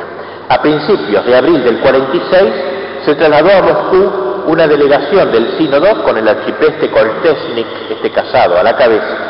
Fue recibido en el aeropuerto por los miembros del Consejo Comunista para los Asuntos de la Iglesia Ortodoxa y la delegación fue recibida por el patriarca Alejo, concelebrando los dos obispos con él en la catedral y acto seguido hubo un banquete que le ofreció el, Comité Central del Partido Comunista eh, una recepción en la sede de los asuntos para los, eh, del Consejo para los Asuntos de la Iglesia Ortodoxa y luego se despidió esta delegación, volviendo a Ucrania. Tanto el gobierno soviético, pues, como el patriarcado de Moscú declararon a la Iglesia Católica Ucrania como legalmente inexistente, es decir, no existe la Iglesia Católica más, no hay más, legalmente. La Iglesia Ucrania no termina en 1900 46, cuando en el sínodo ilegal de Liu se proclamó, bajo presión atea, la unificación con la iglesia moscovita. Esta iglesia inexistente, entre comillas, tiene una vitalidad inmensa hoy. Es una iglesia clandestina, no es como la de Lituania de algún modo que puede aparecer, porque esta iglesia, porque era latina, y los rusos, los comunistas, digo, han permitido lo latino. Católico debe ser latino, pero nunca católico oriental, eso es lo que liquidan. Pues bien, la iglesia esta católica ucraniana de rito bizantino no existe. Sin embargo, como digo, presenta una vitalidad pastoral que ha dado no pocas preocupaciones al régimen soviético. En Ucrania Occidental, en la provincia de Galicia y su Carpatia de mayoría católicos, viven hoy unos 5 millones de católicos ucranianos. Ellos con el tiempo fueron organizando su vida eclesial en la clandestinidad, en las catacumbas. En la actualidad los católicos tienen sus sacerdotes, que trabajan como obreros en fábricas, granjas colectivas, hospitales, etcétera. También hay religiosas, las que en su mayoría trabajan como enfermeras, e igualmente hay obispos, creo que son tres los obispos clandestinos, nadie sabe que existen salvo los fieles católicos. Esta clandestinidad tiene un campo de acción eh, privilegiado en el ámbito doméstico, en domicilios particulares, pero también en los bosques. Los sacerdotes administran los sacramentos y en muchas ocasiones a personas del partido o de las Fuerzas Armadas ateos solo oficialmente. Se ayudan de la radio vaticana que transmite en ucraniano. Los domingos se celebra para ellos en el Vaticano una misa de rito bizantino ucranio con predicación en su idioma. Como la mayoría de las iglesias católicas no fueron cerradas, sino transferidas al patriarcado de Moscú, los católicos en las grandes fiestas van a los templos en los que se celebran funciones litúrgicas en su propio rito, pero por obispos y sacerdotes ortodoxos. Sobre todo para que las autoridades comunistas no encuentren pretexto para cerrarlas del todo por el escaso número. O sea, van a las iglesias de los ortodoxos, que son antiguas católicas. La Iglesia Católica Ucraniana tiene como cabeza un vicario del arzobispo mayor de Liu, que es el cardenal actualmente Lubachivsky. Lo han dado a publicidad por primera vez en Ucrania los propios obispos ucranianos en la diáspora, con una carta pastoral colectiva dirigida a los obispos, sacerdotes y fieles de Ucrania y en el exilio, donde se dice, entre vosotros tenéis a vuestros pastores, que en nombre de Cristo y como vicarios suyos os anuncian la palabra divina y os santifican, administrando los santos sacramentos en las casas, ocultamente y con riesgo de sus vidas. Entre ellos se encuentra uno, encargado por nuestra cabeza y padre, el arzobispo mayor, que coordina entre vosotros la actividad pastoral. Es decir, hay un jefe de la iglesia ucraniana, pero en el bosque, en el exilio, nadie sabe, será un obrero, es un obispo que está a cargo de toda la actuación católica dentro de Ucrania. Recientemente apareció un libro que se llama La Crónica de la Iglesia Católica Ucrania, o sea, semejante a este, nada más que en vez de Lituania, de Ucrania. Yo no lo conozco ese libro, ¿no? Se difunde a partir de 1984 ese libro, comienza en el occidente por la prensa ucrania, pero ha sido hasta ahora editado en inglés solamente. Y supongo que en ucraniano también, pero en idioma occidental en inglés. Nos cuenta muy parecido a esta crónica todas las anécdotas, todo lo, todos los que fueron arrestados y condenados por la simple razón de profesar la fe católica, por tener crucifijos, libros de devociones, imágenes en sus casas, etc. Por esas crónicas sabemos que la iglesia ucraniana vive. En los años 70 había más de 3.000 sacerdotes nuevos ordenados después de la liquidación oficial. 3.000. Recientemente un grupo de ucranios en el Canadá han comenzado la edición de importantes documentos ucranios una obra llamada Martirologio de la Iglesia Ucrania en cuatro tomos que abraza muchos documentos de los procesos desde 1946 hasta hoy. Martirio comparable solo a las actas de los mártires de los primeros tres siglos de la Iglesia. En una carta publicada en 1972 se lee, todos los domingos y días festivos nos reunimos ante nuestra iglesia cerrada, está cerrada la iglesia católica, pero se reúnen delante de la iglesia los sacerdotes heroicos que no tienen miedo de celebrar a la católica vienen al menos una vez al mes. En otro lugar se dice, la Iglesia está tan hondamente vinculada a la vida cultural que es imposible atacarla sin dañar al mismo tiempo a toda la estructura espiritual de la nación. En 1977, un ucraniano, Yossi Tarella, escribía a Pablo VI, malos tiempos han llegado para la Iglesia greco-católica de Ucrania nosotros, los fieles de esta iglesia, nos vemos obligados a bautizar nuestros hijos clandestinamente, a casarnos, confesarnos y hacernos enterrar en secreto. Nuestros sacerdotes gimen en campos de concentración y establecimientos psiquiátricos. Se les destruye espiritualmente. Vivo en un estado donde por ser cristiano es un crimen.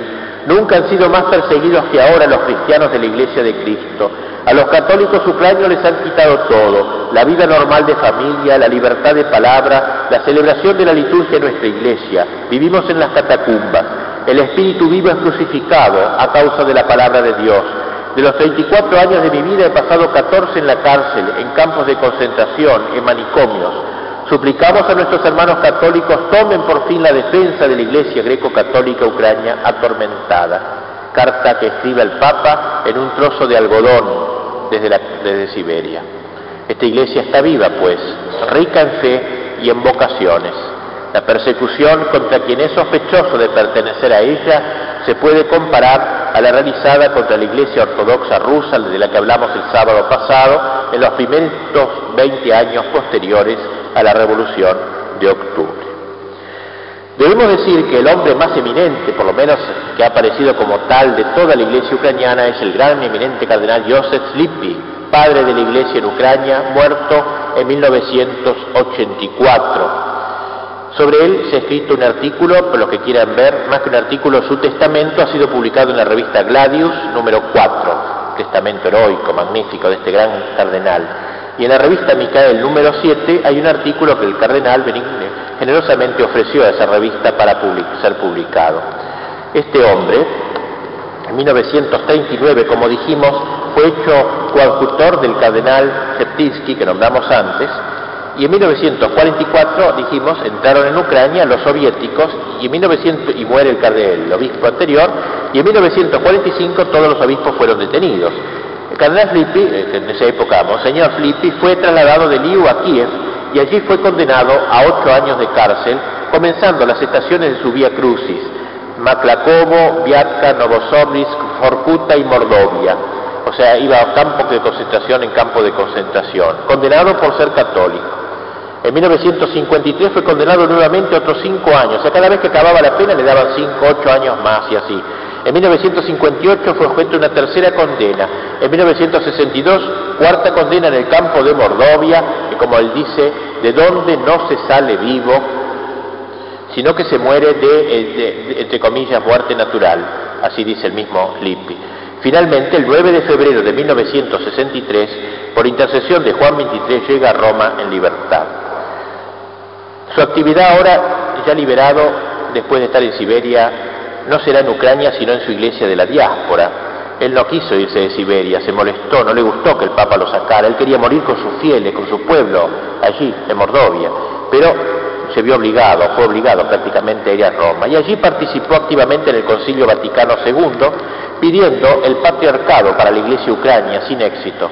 En 1965 Pablo VI lo hace cardenal, y su principal actividad va a ser en Roma, construyendo allí una catedral de Santa Sofía imitando la de Kiev y haciendo una universidad llamada San Clemente en Roma, centro de estudios ucranios, símbolo de su amor al estudio, es un autor de 30 o 40 libros, un hombre intelectual, yo he tenido el honor inmenso de conocerlo en Roma y de poder hablar con él. Era un hombre de dos metros de alto, por eso ha resistido tanto los campos de concentración.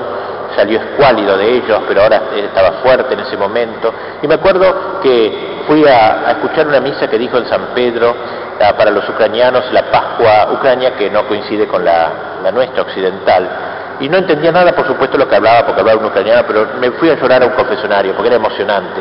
Y después el día el modo como hablaba, la fe con que hablaba, la, unción. Y, después salió publicado al día siguiente su sermón en italiano y ahí comprendí la belleza, hablaba de la cruz, del valor de la cruz, de lo que él ha vivido. Él no, ahí no hay guitarra ninguna, es pura, pura vivencia espiritual. Este cardenal, pues, en 1968 visitó Estados Unidos, Canadá, Brasil, estuvo acá entre nosotros en Argentina, luego Alemania, Francia, así recorriendo Australia, Alemania, todos los países donde había ucranianos. En 1980 presidió el Sínodo de los Obispos Ucranios en Roma, donde se eligió al coadjutor con derecho a sucesión, porque ya estaba viejito él, que fue este Lubachivsky. Y muere el cardenal a los 92 años, eh, en 1984. En el discurso del entierro dijo Juan Pablo II, el cardenal Slippi siempre halló en Cristo la fuerza para ser hombre de fe invencible, un pastor firme, un testigo de fidelidad heroica, una personalidad eminente de la Iglesia.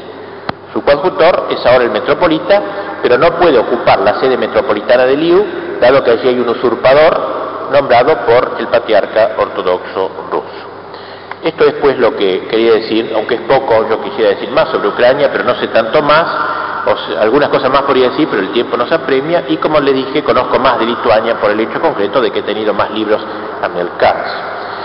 Digamos algo, como habíamos puesto en el programa, para cumplir bien todo lo allí este, puesto, algo sobre lo que la gente pregunta, y ahora no habrá un cambio con esto de Gorbachov y, la perestroika y, etcétera.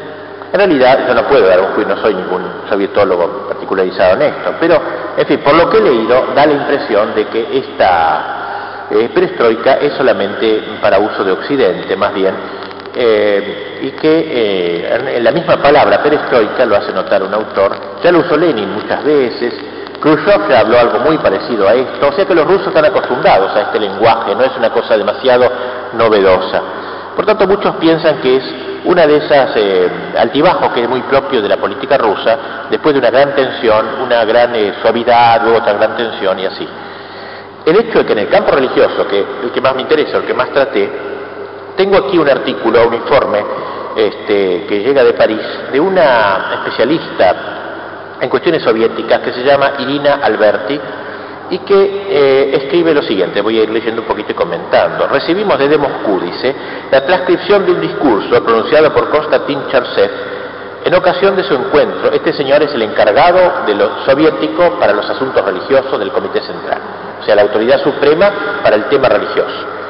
Dice, en ocasión de su encuentro realizado a fines de marzo de este año con los profesores de la alta escuela del Partido Comunista de la URSS. O sea, como dice la, autora, este encuentro es muy importante porque no es con los católicos, no es con los ortodoxos, sino que está delante de un funcionario soviético que habla a los suyos. ¿eh? que habla a los miembros del partido, del partido como él, de quienes espera solidaridad y lealtad, y por tanto va a explicar la nueva política de Gorbachev respecto de la Iglesia. Por eso es muy importante, pienso, este juicio, me parece que eso vale por lo que pueda yo decir. Eh, y bien, Chasset dice, yo me di cuenta que ustedes comunistas están nerviosos porque esta política de Gorbachev crea perplejidades, yo voy a disiparlas. Y comienza él con una explicación, dice que el censo de los años 50 reveló ratos, datos inesperados. Los creyentes en ese momento eran el 70% de la población de la URSS 115 millones de personas. Y según los cálculos oficiales hubieran debido ser solamente el 20%. Quiere decir, entonces dice eh, Charles que no hemos fracasado en esta materia. El conflicto, prosigue más adelante, abierto entre la Iglesia Ortodoxa rusa y el poder soviético terminó en el 24, cuando el patriarca Tijón decidió reconocer el nuevo régimen. O sea, en ese momento para él terminó el conflicto eh, claro, digamos, cuando Tijón, ya hemos hablado de eso la otra vez hace pero dice, bajo la presión de la guerra, imprevistamente la iglesia reflorece. Los alemanes abrían miles de iglesias en los territorios ocupados. Por razones ideológicas era necesaria una política de concesiones a la iglesia. Interesante esto, porque es la primera vez que un funcionario soviético reconoce que lo que hizo Stalin fue no que se acercara a la iglesia, sino que simplemente fue algo táctico. Había que acercarse a la iglesia por motivos de, eh, por política, digamos, por razones ideológicas, como dice Chaucer. Los alemanes, sigue diciendo, abrían todas las, en las iglesias en todas las regiones donde llegaban. Y al principio de la guerra un alto porcentaje de gente, eh, incluidas las regiones habitadas por rusos étnicos, estaban dispuestos a recibirlo favorablemente, o por lo menos pasivamente. Durante la guerra, prosigue Churchill, abrimos 2.500 iglesias, o sea, el comunismo en esa política de apertura abrió 2.500 iglesias. Pero Khrushchev sigue, esperaba la realización inmediata del comunismo y por eso consideraba que había que acabar con la iglesia lo más rápido posible. En los años 61-64 se cerraron 10.000 de las 20.000 iglesias que quedaban. A veces se cerraban 150 en un solo día.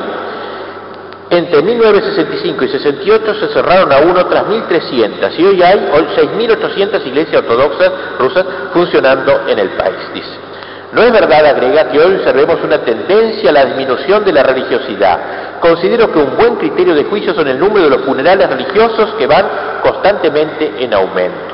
Por tanto, tenemos esta situación, dice Charles, ¿cuál es la política del partido frente a esta situación?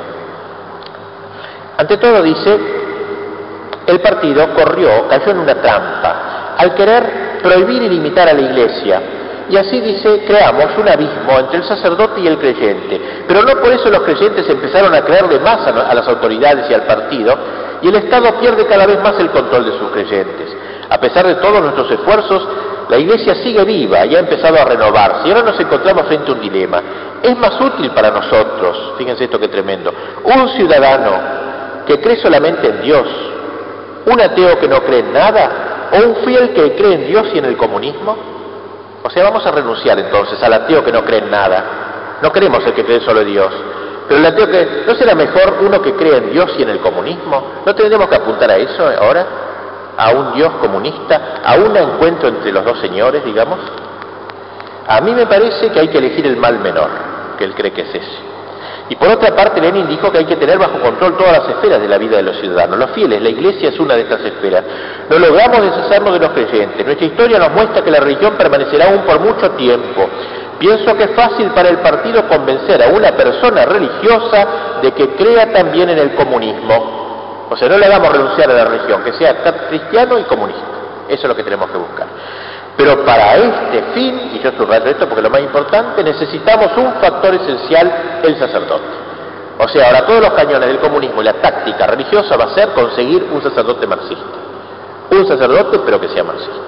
Eso es lo ideal, porque así arrastramos a los fieles a que a través de una fe aparente, o por lo menos una vocal, eh, adhieran al partido.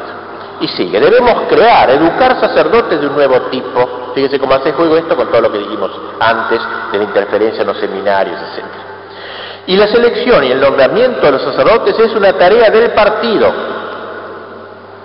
Joseph se lamenta de la falta para llevar adelante este plan de una base científica, dice, y pide a los profesores de la alta escuela del partido que creen, si no un instituto, por lo menos un laboratorio para el estudio de las relaciones entre el partido y la iglesia, de la influencia entre el socialismo y la religión. Les daremos todo lo que necesiten. Dice, no, no, no se cansen de pedir los rublos, les daremos todo lo que sea necesario para esto. En el trabajo que se ha realizado hasta ahora, dice Chassé, para controlar la religión, eh, los mayores éxitos se lograron contra el clero y el episcopado de la Iglesia Ortodoxa rusa. O sea, él reconoce que ha habido una victoria sobre el ablandamiento, logrando un ablandamiento del episcopado de la ortodoxia. Pero, dice, mientras al principio esto no nos llenaba de satisfacción, ahora amenaza llevarnos a consecuencias imprevistas.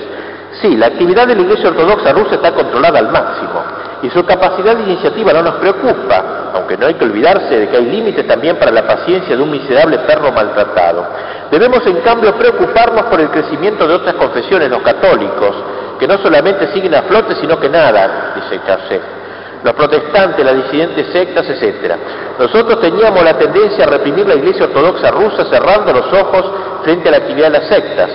Se decía que no había que empujarlas a la clandestinidad, pero ahora debemos reflexionar seriamente. Tengamos presente, los católicos tienen centros y órganos de gobierno que son inaccesibles para el poder soviético porque se encuentran en el exterior. Eso le preocupa mucho a la Iglesia Católica, porque a la Iglesia Ortodoxa la puede domesticar porque tiene su cabeza en Moscú. Entonces es cuestión de agarrar al primado, de tenerlo bien metido al patriarca de Moscú y ya está. En cambio la Iglesia Católica no la puede domesticar porque tiene la cabeza en otro lado, Roma, el Papa. Por lo tanto, un crecimiento tan vigoroso como este puede conducirnos a situaciones imprevisibles. La base de un programa realmente válido entonces del partido, dice Charcet, frente al fenómeno religioso es la necesidad de educar un tipo nuevo de sacerdote. Él va a insistir en ese punto. Un sacerdote dócil a la voluntad del régimen, pero que los fieles acepten, o mejor aún que amen, dice. Textualmente, si miramos desde afuera lo que sucede entre nosotros, se podría tener la impresión de que la Iglesia está participando en la acción política del Estado. Cuando aparecieron, empezaron a aparecer en los diarios fotos de sacerdotes y obispos, cuando empezaron a mostrarlos por televisión, hubo una catarata de llamados telefónicos, pero ¿cómo permiten esta propaganda religiosa? Pero lo que realmente es importante es que el poder esté completamente en nuestras manos y lo está. O sea, estos sacerdotes que aparecen en público son súbditos nuestros, no nos preocupemos. Mientras esté en nuestras manos, adelante. Cuando conocimos la experiencia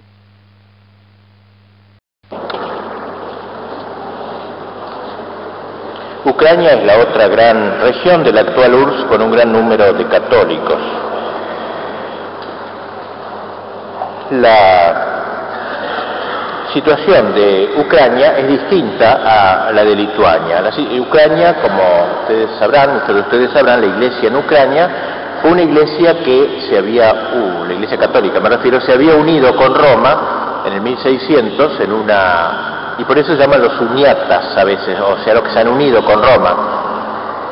Esa iglesia, eh, por tanto, manteniendo el rito oriental, la liturgia bizantina, la liturgia lava, sin embargo, eran católicos. Bien, en la historia de la iglesia católica ucrania en los últimos tiempos más recientes, eh, sobre todo en la parte de Galicia, que es la zona más occidental de Ucrania, está íntimamente ligada a la actividad de un gran obispo metropolitano, Andrei Sheptisky. Fue verdaderamente el padre de la iglesia en Ucrania, el buen pastor que trató de recuperar todos los valores tradicionales de la vieja Kiev. Un hombre que elevó el nivel de la formación religiosa y teológica de su clero. Al declararse la Segunda Guerra Mundial, sufrió un ataque de parálisis debiendo andar en silla de ruedas, mientras que en 1939 Galicia era ocupada por primera vez por las tropas comunistas, porque hasta entonces no había entrado el mundo soviético ahí. En 1939 informa a la Santa Sede, tras la invasión bolchevique, lo siguiente, miren qué términos, este régimen marxista solo puede explicarse como un caso de posesión diabólica colectiva y pide al Papa que sugiera a todos los sacerdotes religiosos que exorcicen la Rusia soviética. En 1941 llegan los ejércitos alemanes, que como dijimos fueron recibidos como libertadores, pero pronto perdieron también esta nueva esperanza dado la torpeza con que se movieron en tierra ocupada. El obispo, este gran obispo cuyo nombre conviene recordar, creo, ¿no? porque es muy importante, Septisky, siguió su lucha en favor de su pueblo, Ucrania fue campo de batalla hasta 1944 y antes de morir tuvo que presenciar la segunda y definitiva entrada de los comunistas que echaban a los alemanes ocupando el territorio de Ucrania occidental.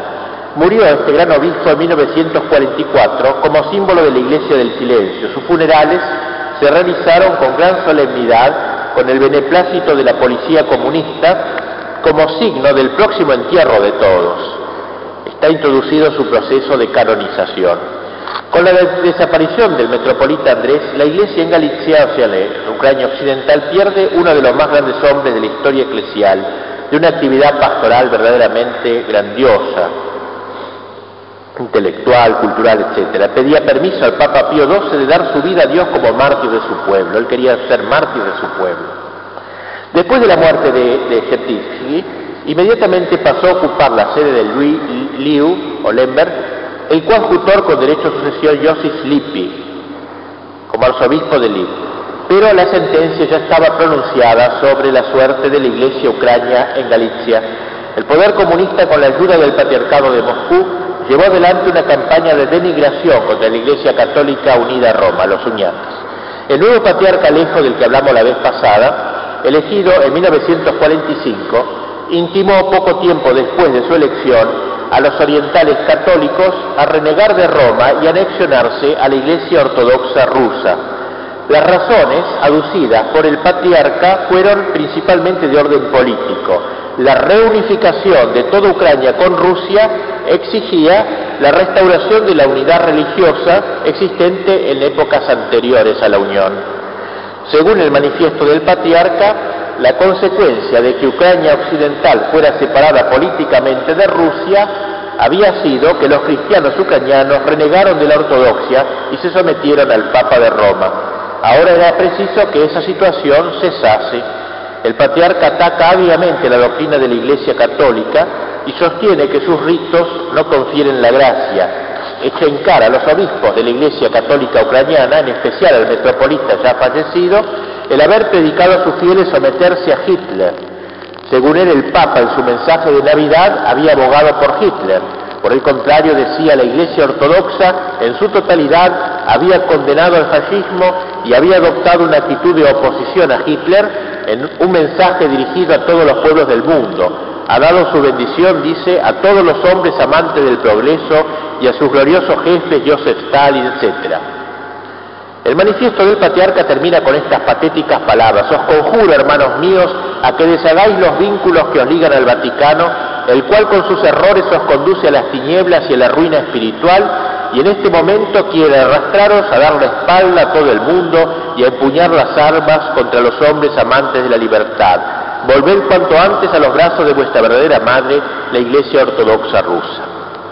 Tras esta preparación hecha por el patriarca Alejo en colaboración sin duda por el gobierno soviético con Stalin, el 11 de abril se inició la guerra abierta, propiamente ya la persecución bajo el régimen stalinista despiadada. Todos los bienes de la iglesia y templos incluidos fueron confiscados. Los obispos en su totalidad condenados y deportados a Siberia, Kazajstán y otros lugares remotos de la Unión Soviética. Los obispos nueve en total fueron condenados y deportados a trabajos forzados en campos de concentración de régimen severo, régimen especial, con la única excepción de Slipi, todos los demás murieron en cautiverio como mártires y confesores de la fe. Slipi pudo ser liberado a instancia de Juan XXIII en 1963 tras 18 años de cautiverio. Y así fue esta persecución terrible, no solamente contra los obispos, 2.950 sacerdotes seculares eh, prácticamente desaparecidos, 50% en cárceles, 20% refugiados o escondidos, etc. 540 seminaristas dispersos y refugiados en Occidente, y así, muchos prisioneros deportados, 3.500 parroquias liquidadas, ocupadas por la ortodoxia rusa o destruidas. Así que fue una verdadera masacre, periódicos, toda la revista católica desapareció. Desgraciadamente el gobierno encontró entre los sacerdotes católicos algunos, muy pocos, instrumentos dóciles. Gabriel Kostelnik, Miguel Melnik y Anton Peblevsky fundaron un comité de iniciativa para la reunificación de la Iglesia greco-católica con la ortodoxa. En 1945 este comité publicó simultáneamente un llamamiento al clero greco-católico y un memorial al gobierno de la República Soviética de Ucrania. En el llamamiento se dice lo siguiente, la unión fue cosa de los polacos para suprimir nuestra personalidad nacional. Sin el auxilio de Rusia nuestro pueblo hubiera sido polonizado totalmente. Por ello nos distanciamos de la Iglesia Católica de rito latino de Polonia y de la Iglesia Ortodoxa estábamos separados por causa de la unión. De este modo quedábamos totalmente aislados de Polonia católica, digamos, latina y de Rusia eh, ortodoxa. Ahora dice hemos sido liberados por los rusos y por el sin igual mariscal Stalin. Por ello la unión se ha convertido en un anacronismo. La unidad política de Ucrania exige imperiosamente que haya también unidad religiosa. Nuestros obispos no han comprendido esto y por ello no han sido capaces de hacer frente a la tarea que les correspondía realizar. Para terminar, este comité comunica al clero que se ha constituido con la autorización del gobierno soviético, el cual no reconoce en la hasta ahora Iglesia Ucraniana Unida otra autoridad que la del mismo comité, y exhorta a los católicos a que se conduzcan patrióticamente con el Estado soviético y finalmente se les intima a prestar su adhesión al comité. Este fue el llamamiento que hizo este grupo cismático de la Iglesia Católica eh, al pueblo católico para que se uniera a Moscú. Y también, como dije, mandó un memorial al gobierno repitiendo más o menos estas ideas. El gobierno declaró jurídicamente inexistente a la Iglesia Unida, no existe más la Iglesia Católica Unida, y dio autorización para que el patriarca de Moscú nombrase un obispo ortodoxo para Liu, Lemberg, o sea, la diócesis de Slipi. Y así, del 8 al 9 de marzo de 1946, se reunió en Lemberg un supuesto sínodo de la Iglesia greco-católica que, presionado por el gobierno soviético, denunció la unión de Brest-Litovsk y acordó la anexión de la Iglesia Católica Ucrania unida al patriarcado moscovita. A este sínodo no asistió ningún obispo legítimo de la Iglesia greco-católica, estaban todos en Siberia o detenidos, todos estaban presos o en el extranjero, y también la mayor parte del clero se mantuvo al margen de él. Solamente un grupo de sacerdotes y seglares eh, se arrogó el derecho de hablar en nombre de la Iglesia uniata. Ya antes de celebrarse el sínodo, los cabecillas del comité habían sido recibidos oficialmente dentro de la Iglesia Ortodoxa rusa en el monasterio de la Gruta de Kiev. Y dos de esos sacerdotes apóstatas, Anton Pelbesky y Miguel Melnik, fueron consagrados obispos por el metropolita ortodoxo de Kiev. Y el tercero, Koltesnik, que era el verdadero jefe del movimiento, no pudo ser elevado a la dignidad episcopal porque estaba casado. Según datos de la revista del Patriarcado de Moscú, en este sínodo tomaron parte 204 sacerdotes y 12 seglares solamente, muy poco. Los ucranianos estaban, dice, decididos a separarse de la madrastra, o sea, de Roma, y a volver al seno de la verdadera madre, la Iglesia Ortodoxa rusa. El hecho es que el 9 de marzo del 45 los dos nuevos obispos ex católicos unidos a la ortodoxia ahora, Pelbesky y Melin, juntamente con los obispos ortodoxos de Liu y de Mukachevo, Macario y Nestorio, respectivamente, recibieron de los 204 sacerdotes la abjuración de la herejía latina. El sínodo envió telegramas al patriarca de Moscú y al patriarca ecuménico dirigió una carta al clero y a los fieles de Ucrania Occidental y un mensaje de adhesión al generalísimo Stalin y al gobierno de la Ucrania soviética. A principios de abril del 46 se trasladó a Moscú una delegación del sínodo con el arcipreste Koltesnik, este casado, a la cabeza. Fue recibido en el aeropuerto por los miembros del Consejo Comunista para los Asuntos de la Iglesia Ortodoxa y la delegación fue recibida por el patriarca Alejo concelebrando los dos obispos con él en la catedral y acto seguido hubo un banquete que le ofreció el, Comité Central del Partido Comunista y una recepción en la sede de los asuntos para eh, del Consejo para los Asuntos de la Iglesia Ortodoxa y luego se despidió esta delegación volviendo a Ucrania tanto el gobierno soviético, pues, como el patriarcado de Moscú declararon a la Iglesia Católica Ucrania como legalmente inexistente. Es decir, no existe la Iglesia Católica más, no hay más, legalmente. La Iglesia Ucrania no termina en 46, cuando en el sínodo ilegal de Liu se proclamó, bajo presión atea, la unificación con la iglesia moscovita. Esta iglesia inexistente, entre comillas, tiene una vitalidad inmensa hoy. Es una iglesia clandestina, no es como la de Lituania de algún modo que puede aparecer, porque esta iglesia, porque era latina y los rusos, los comunistas digo, han permitido lo latino. Católico debe ser latino, pero nunca católico oriental, eso es lo que liquidan. Pues bien, la iglesia esta católica ucraniana de rito bizantino no existe. Sin embargo, como digo, presenta una vitalidad pastoral que ha dado no pocas preocupaciones al régimen soviético. En Ucrania Occidental, en la provincia de Galicia, y su Carpatia de mayoría católicos, viven hoy unos 5 millones de católicos ucranianos. Ellos con el tiempo fueron organizando su vida eclesial en la clandestinidad, en las catacumbas. En la actualidad los católicos tienen sus sacerdotes que trabajan como obreros en fábricas, granjas colectivas, hospitales, etcétera. También hay religiosas, las que en su mayoría trabajan como enfermeras, e igualmente hay obispos, creo que son tres los obispos clandestino, nadie sabe que existen salvo los fieles católicos. Esta clandestinidad tiene un campo de acción eh, privilegiado en el ámbito doméstico, en domicilios particulares, pero también en los bosques. Los sacerdotes administran los sacramentos y en muchas ocasiones a personas del partido o de las Fuerzas Armadas ateos solo oficialmente. Se ayudan de la radio vaticana que transmite en ucraniano. Los domingos se celebra para ellos en el Vaticano una misa de rito bizantino ucranio con predicación en su idioma. Como la mayoría de las iglesias católicas no fueron cerradas, sino transferidas al patriarcado de Moscú, los católicos en las grandes fiestas van a los templos en los que se celebran funciones litúrgicas en su propio rito, pero por obispos y sacerdotes ortodoxos sobre todo para que las autoridades comunistas no encuentren pretexto para cerrarlas del todo por el escaso número. O sea, van, a las iglesias de los ortodoxos, que son antiguas católicas. La Iglesia Católica Ucraniana tiene como cabeza un vicario del arzobispo mayor de Liu, que es el cardenal actualmente Lubachivsky.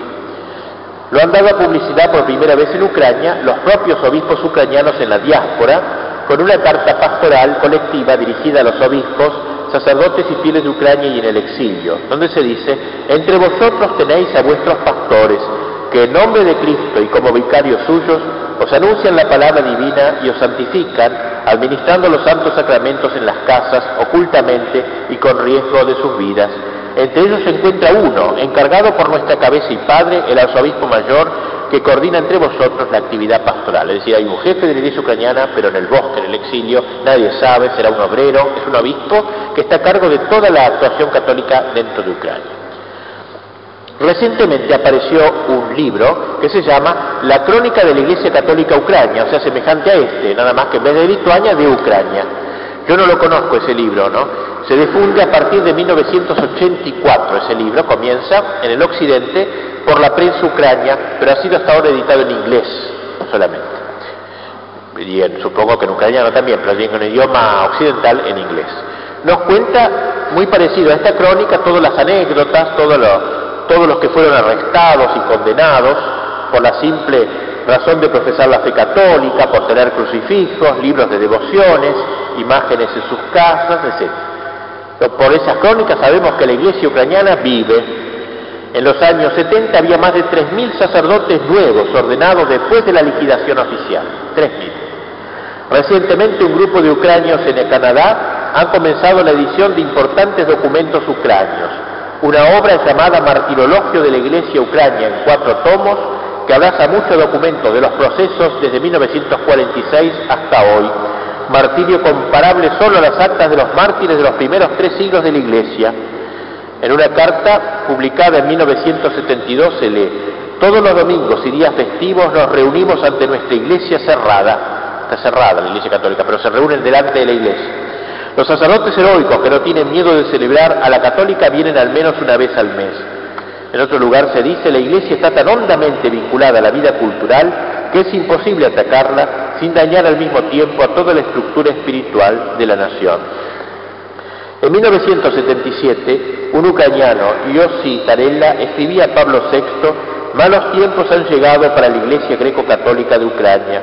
Nosotros, los fieles de esta iglesia, nos vemos obligados a bautizar nuestros hijos clandestinamente, a casarnos, confesarnos y hacernos enterrar en secreto. Nuestros sacerdotes gimen en campos de concentración y establecimientos psiquiátricos. Se les destruye espiritualmente. Vivo en un estado donde por ser cristiano es un crimen. Nunca han sido más perseguidos que ahora los cristianos de la Iglesia de Cristo. A los católicos ucranianos les han quitado todo, la vida normal de familia, la libertad de palabra, la celebración de la liturgia en nuestra iglesia. Vivimos en las catacumbas. El espíritu vivo es crucificado a causa de la palabra de Dios. De los 34 años de mi vida he pasado 14 en la cárcel, en campos de concentración, en manicomios. Suplicamos a nuestros hermanos católicos tomen por fin la defensa de la Iglesia greco-católica ucrania atormentada. Carta que escribe el Papa en un trozo de algodón desde, desde Siberia. Esta Iglesia está viva, pues, rica en fe y en vocaciones. La persecución contra quien es sospechoso de pertenecer a ella se puede comparar a la realizada contra la Iglesia Ortodoxa rusa, de la que hablamos el sábado pasado, en los primeros 20 años posteriores a la Revolución de Octubre. Debemos decir que el hombre más eminente, por lo menos que ha aparecido como tal de toda la Iglesia ucraniana, es el gran eminente cardenal Joseph Slipy, padre de la Iglesia en Ucrania, muerto en 1984 sobre él se ha escrito un artículo, por lo que quieran ver, más que un artículo, su testamento ha sido publicado en la revista Gladius número 4, testamento heroico, magnífico de este gran cardenal. Y en la revista Micael número 7 hay un artículo que el cardenal Benigne generosamente ofreció a esa revista para ser publicado. Este hombre, en 1939, como dijimos, fue hecho coadjutor del cardenal Septinsky, que nombramos antes, y en 1944, dijimos, entraron en Ucrania los soviéticos y, en 1900, y muere el, el obispo anterior y en 1945 todos los obispos fueron detenidos. El cardenal Flippi, eh, en esa época Monseñor Flippi, fue trasladado de Liu a Kiev y allí fue condenado a ocho años de cárcel, comenzando las estaciones de su vía crucis, Maklakovo, Viatka, Novosibirsk, Forkuta y Mordovia. O sea, iba a campo de concentración en campo de concentración, condenado por ser católico. En 1953 fue condenado nuevamente a otros cinco años. O cada vez que acababa la pena le daban cinco, ocho años más y así. En 1958 fue objeto de una tercera condena. En 1962, cuarta condena en el campo de Mordovia, que como él dice, de donde no se sale vivo, sino que se muere de, entre comillas, muerte natural. Así dice el mismo Lippi. Finalmente, el 9 de febrero de 1963, por intercesión de Juan XXIII, llega a Roma en libertad. Su actividad ahora, ya liberado, después de estar en Siberia, no será en Ucrania, sino en su iglesia de la diáspora. Él no quiso irse de Siberia, se molestó, no le gustó que el Papa lo sacara. Él quería morir con sus fieles, con su pueblo, allí, en Mordovia. Pero se vio obligado, fue obligado prácticamente a ir a Roma. Y allí participó activamente en el Concilio Vaticano II, pidiendo el patriarcado para la iglesia ucrania, sin éxito.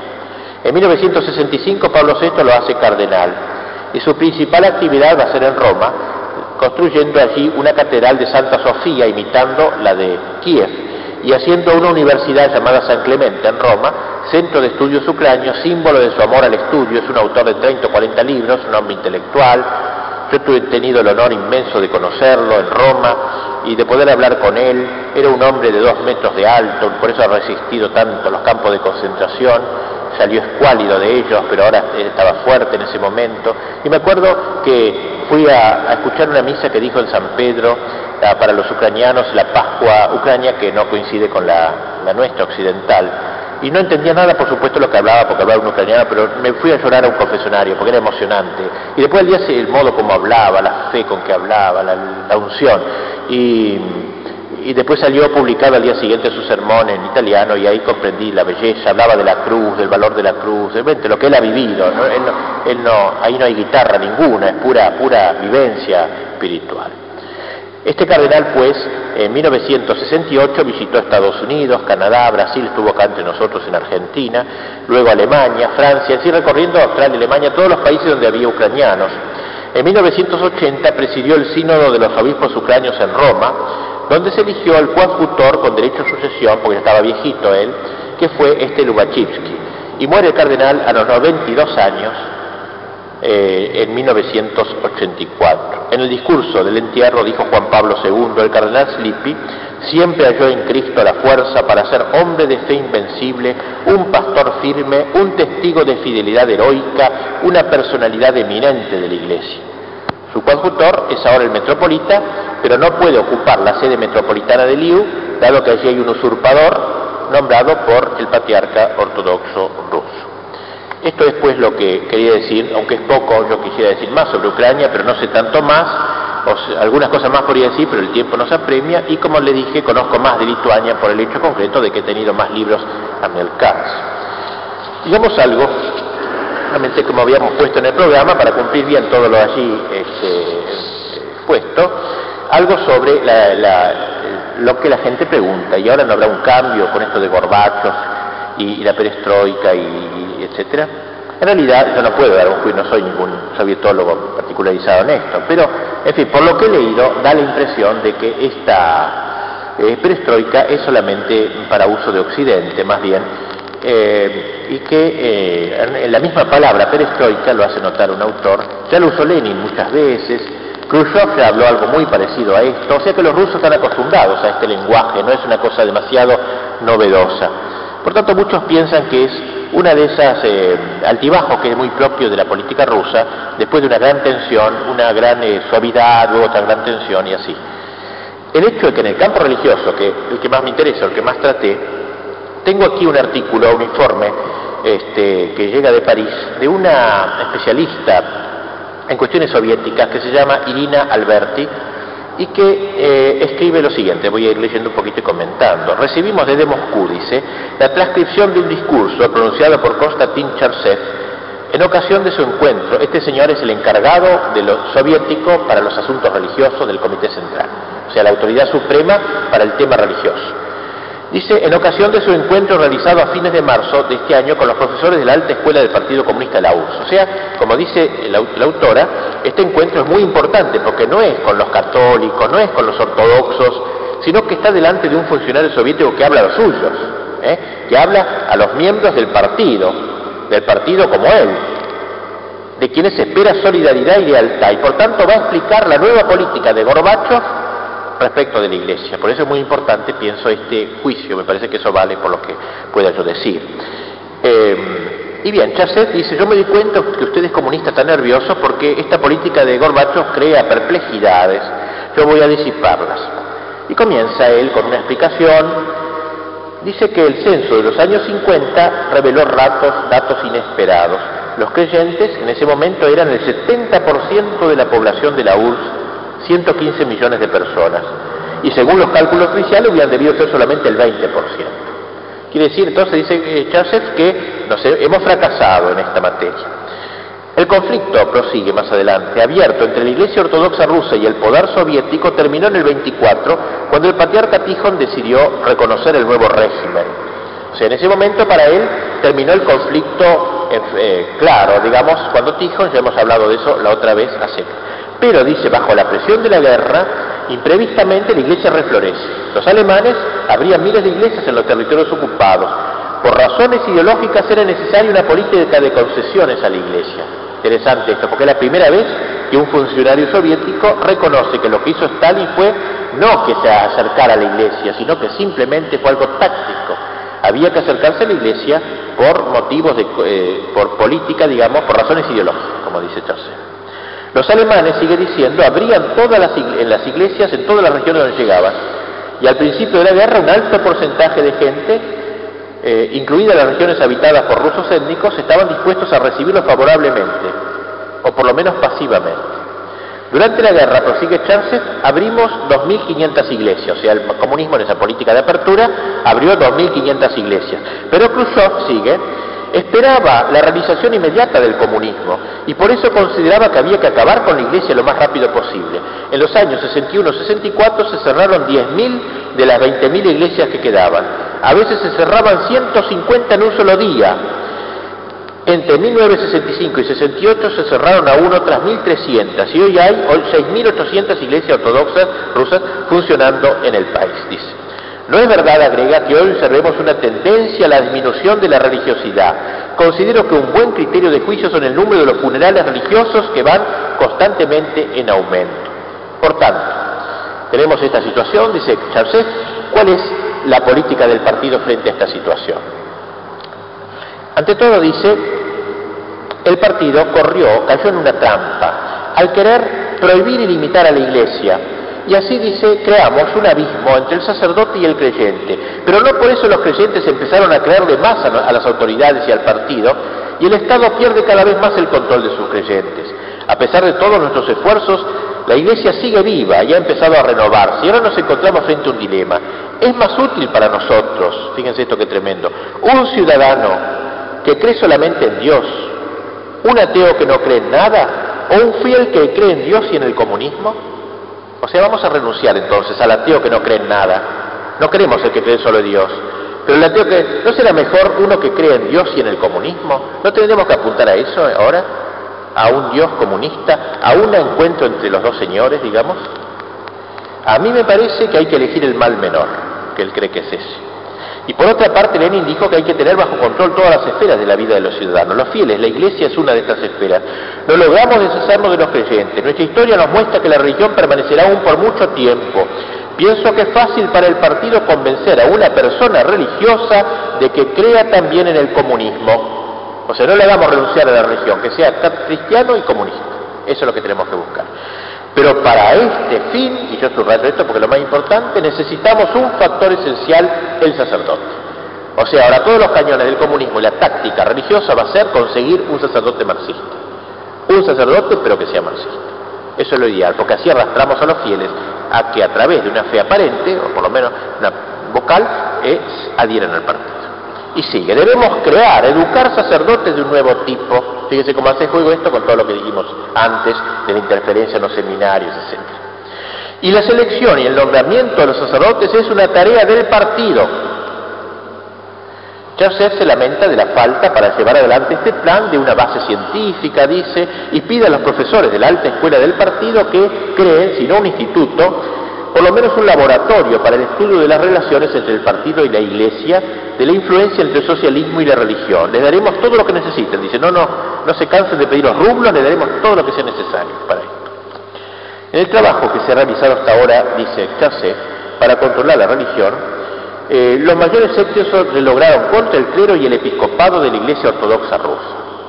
O sea, él reconoce que ha habido una victoria sobre el ablandamiento, logrando un ablandamiento del episcopado de la ortodoxia. Pero, dice, mientras al principio esto no nos llenaba de satisfacción, ahora amenaza llevarnos a consecuencias imprevistas. Sí, la actividad de la Iglesia Ortodoxa rusa está controlada al máximo y su capacidad de iniciativa no nos preocupa, aunque no hay que olvidarse de que hay límites también para la paciencia de un miserable perro maltratado. Debemos en cambio preocuparnos por el crecimiento de otras confesiones, los católicos, que no solamente siguen a flote, sino que nada, dice Charcet. Los protestantes, las disidentes sectas, etc. Nosotros teníamos la tendencia a reprimir la Iglesia Ortodoxa rusa cerrando los ojos frente a la actividad de las sectas.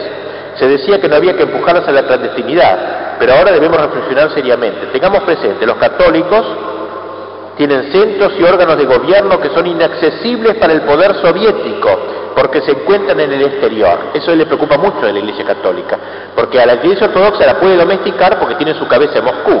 Entonces es cuestión de agarrar al primado, de tenerlo bien metido al patriarca de Moscú y ya está. En cambio la Iglesia Católica no la puede domesticar porque tiene la cabeza en otro lado, Roma, el Papa. Por lo tanto, un crecimiento tan vigoroso como este puede conducirnos a situaciones imprevisibles. La base de un programa realmente válido entonces del partido, dice Charcet, frente al fenómeno religioso es la necesidad de educar un tipo nuevo de sacerdote. Él va a insistir en ese punto. Un sacerdote dócil a la voluntad del régimen, pero que los fieles acepten, o mejor aún que amen, dice. Textualmente, si miramos desde afuera lo que sucede entre nosotros, se podría tener la impresión de que la Iglesia está participando en la acción política del Estado. Cuando aparecieron, empezaron a aparecer en los diarios fotos de sacerdotes y obispos, cuando empezaron a mostrarlos por televisión, hubo una catarata de llamados telefónicos, pero ¿cómo permiten esta propaganda religiosa? Pero lo que realmente es importante es que el poder esté completamente en nuestras manos y lo está. O sea, estos sacerdotes que aparecen en público son súbditos nuestros, no nos preocupemos. Mientras esté en nuestras manos, adelante. Cuando conocimos la experiencia cuando conocimos la experiencia de los comunistas húngaros nos quedamos horrorizados. Pero ¿cómo ustedes tienen curas sentados en el Parlamento? Nos contestaron, el Parlamento está hecho para representar todas las cepas y grupos sociales sin exclusión. Joseph nombra expresamente dos situaciones que considera Espinosa, la de la enseñanza religiosa y la de la beneficencia que realiza la Iglesia. Respecto, dice, de la educación religiosa, hay que tener en cuenta un hecho, cualquiera sea el esfuerzo que hagamos, no podemos arrancar siempre los hijos a los padres, y por lo tanto esta educación existe en todos modos. Está prohibido por ley que los jóvenes ayuden misa y participen en las funciones religiosas. En la Iglesia Ortodoxa la prohibición es respetada bastante, pero en las otras comunidades religiosas, en Lituania 20.000 niños estudian el catecismo, por supuesto que clandestinamente. Y si uno de ellos un día pregunta, ¿pero por qué hay que cerrar las persianas durante las lecciones? La respuesta será seguramente porque estamos bajo el poder del anticristo que no permite el estudio de la verdad. Cuando es grande, el niño que ha pasado a través de semejante experiencia, ¿qué actitud puede tener respecto del régimen soviético? Inteligente, comunista. Sí, entiendo todas vuestras dudas y vuestra perplejidad. Yo estoy en contra de la enseñanza religiosa, pero miremos de frente la realidad, etc. O sea, no seamos tontos, no es cuestión simplemente de una ley, sino que aquí está en juego una, la inteligencia. Son muchos, termina, los problemas, compañeros, hoy hay uno a cada paso. Estábamos demasiado cómodos en la convicción de que a la iglesia van solamente las viejitas. Asómense y vean, están llenas de gente de nuestra edad, gente que trabaja, también hay muchos jóvenes. En los seminarios el 70% de los estudiantes son hijos de campesinos y obreros. La única solución es la preparación de sacerdotes seleccionados por el poder. Vuelve siempre a que deben ser buenos ciudadanos soviéticos y participar activamente de la vida social. Es verdad, no se resuelve nada actuando como la han hace poco en Ucrania. Se asustaron por la religiosidad en aumento, hicieron rodear por la milicia la iglesia de una gran aldea y empezaron a demolerla para después cerrarla. Arrancaron los iconos de las paredes y cargaron lo que quedaba en un camión.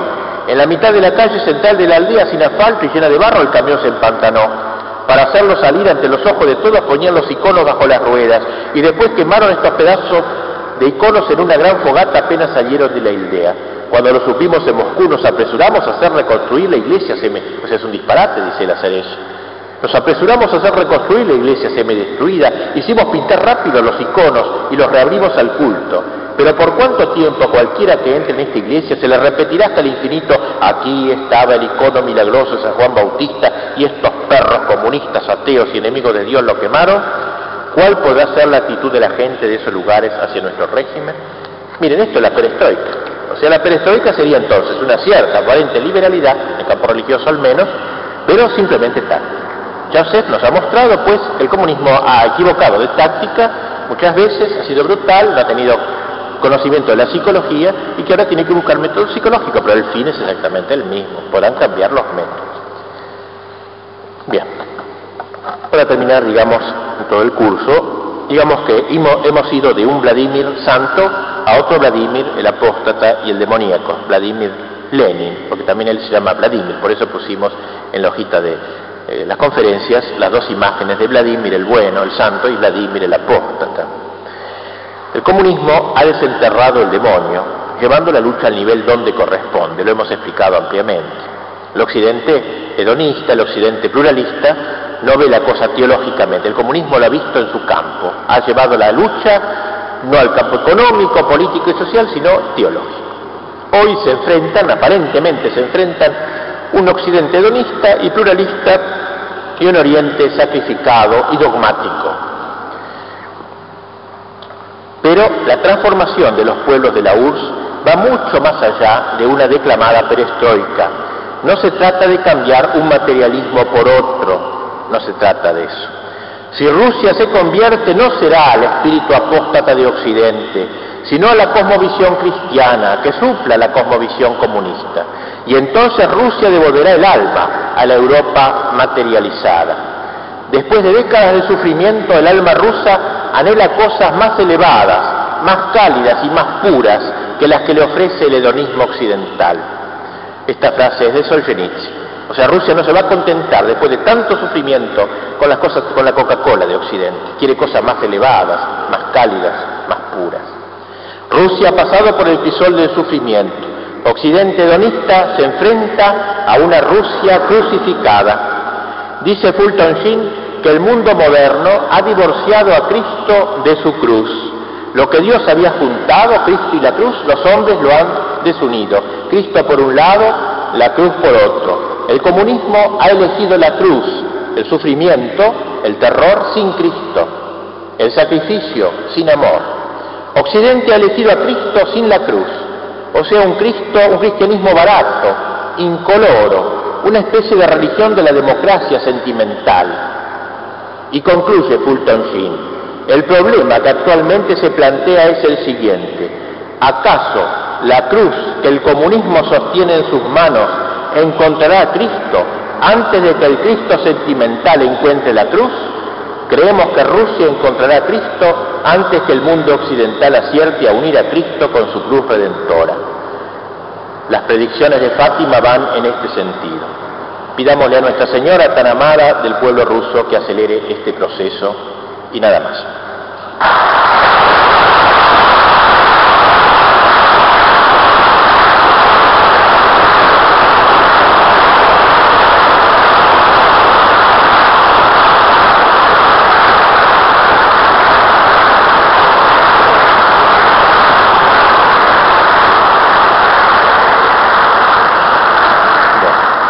Bueno, ahora pasen a tomar el vino de honor.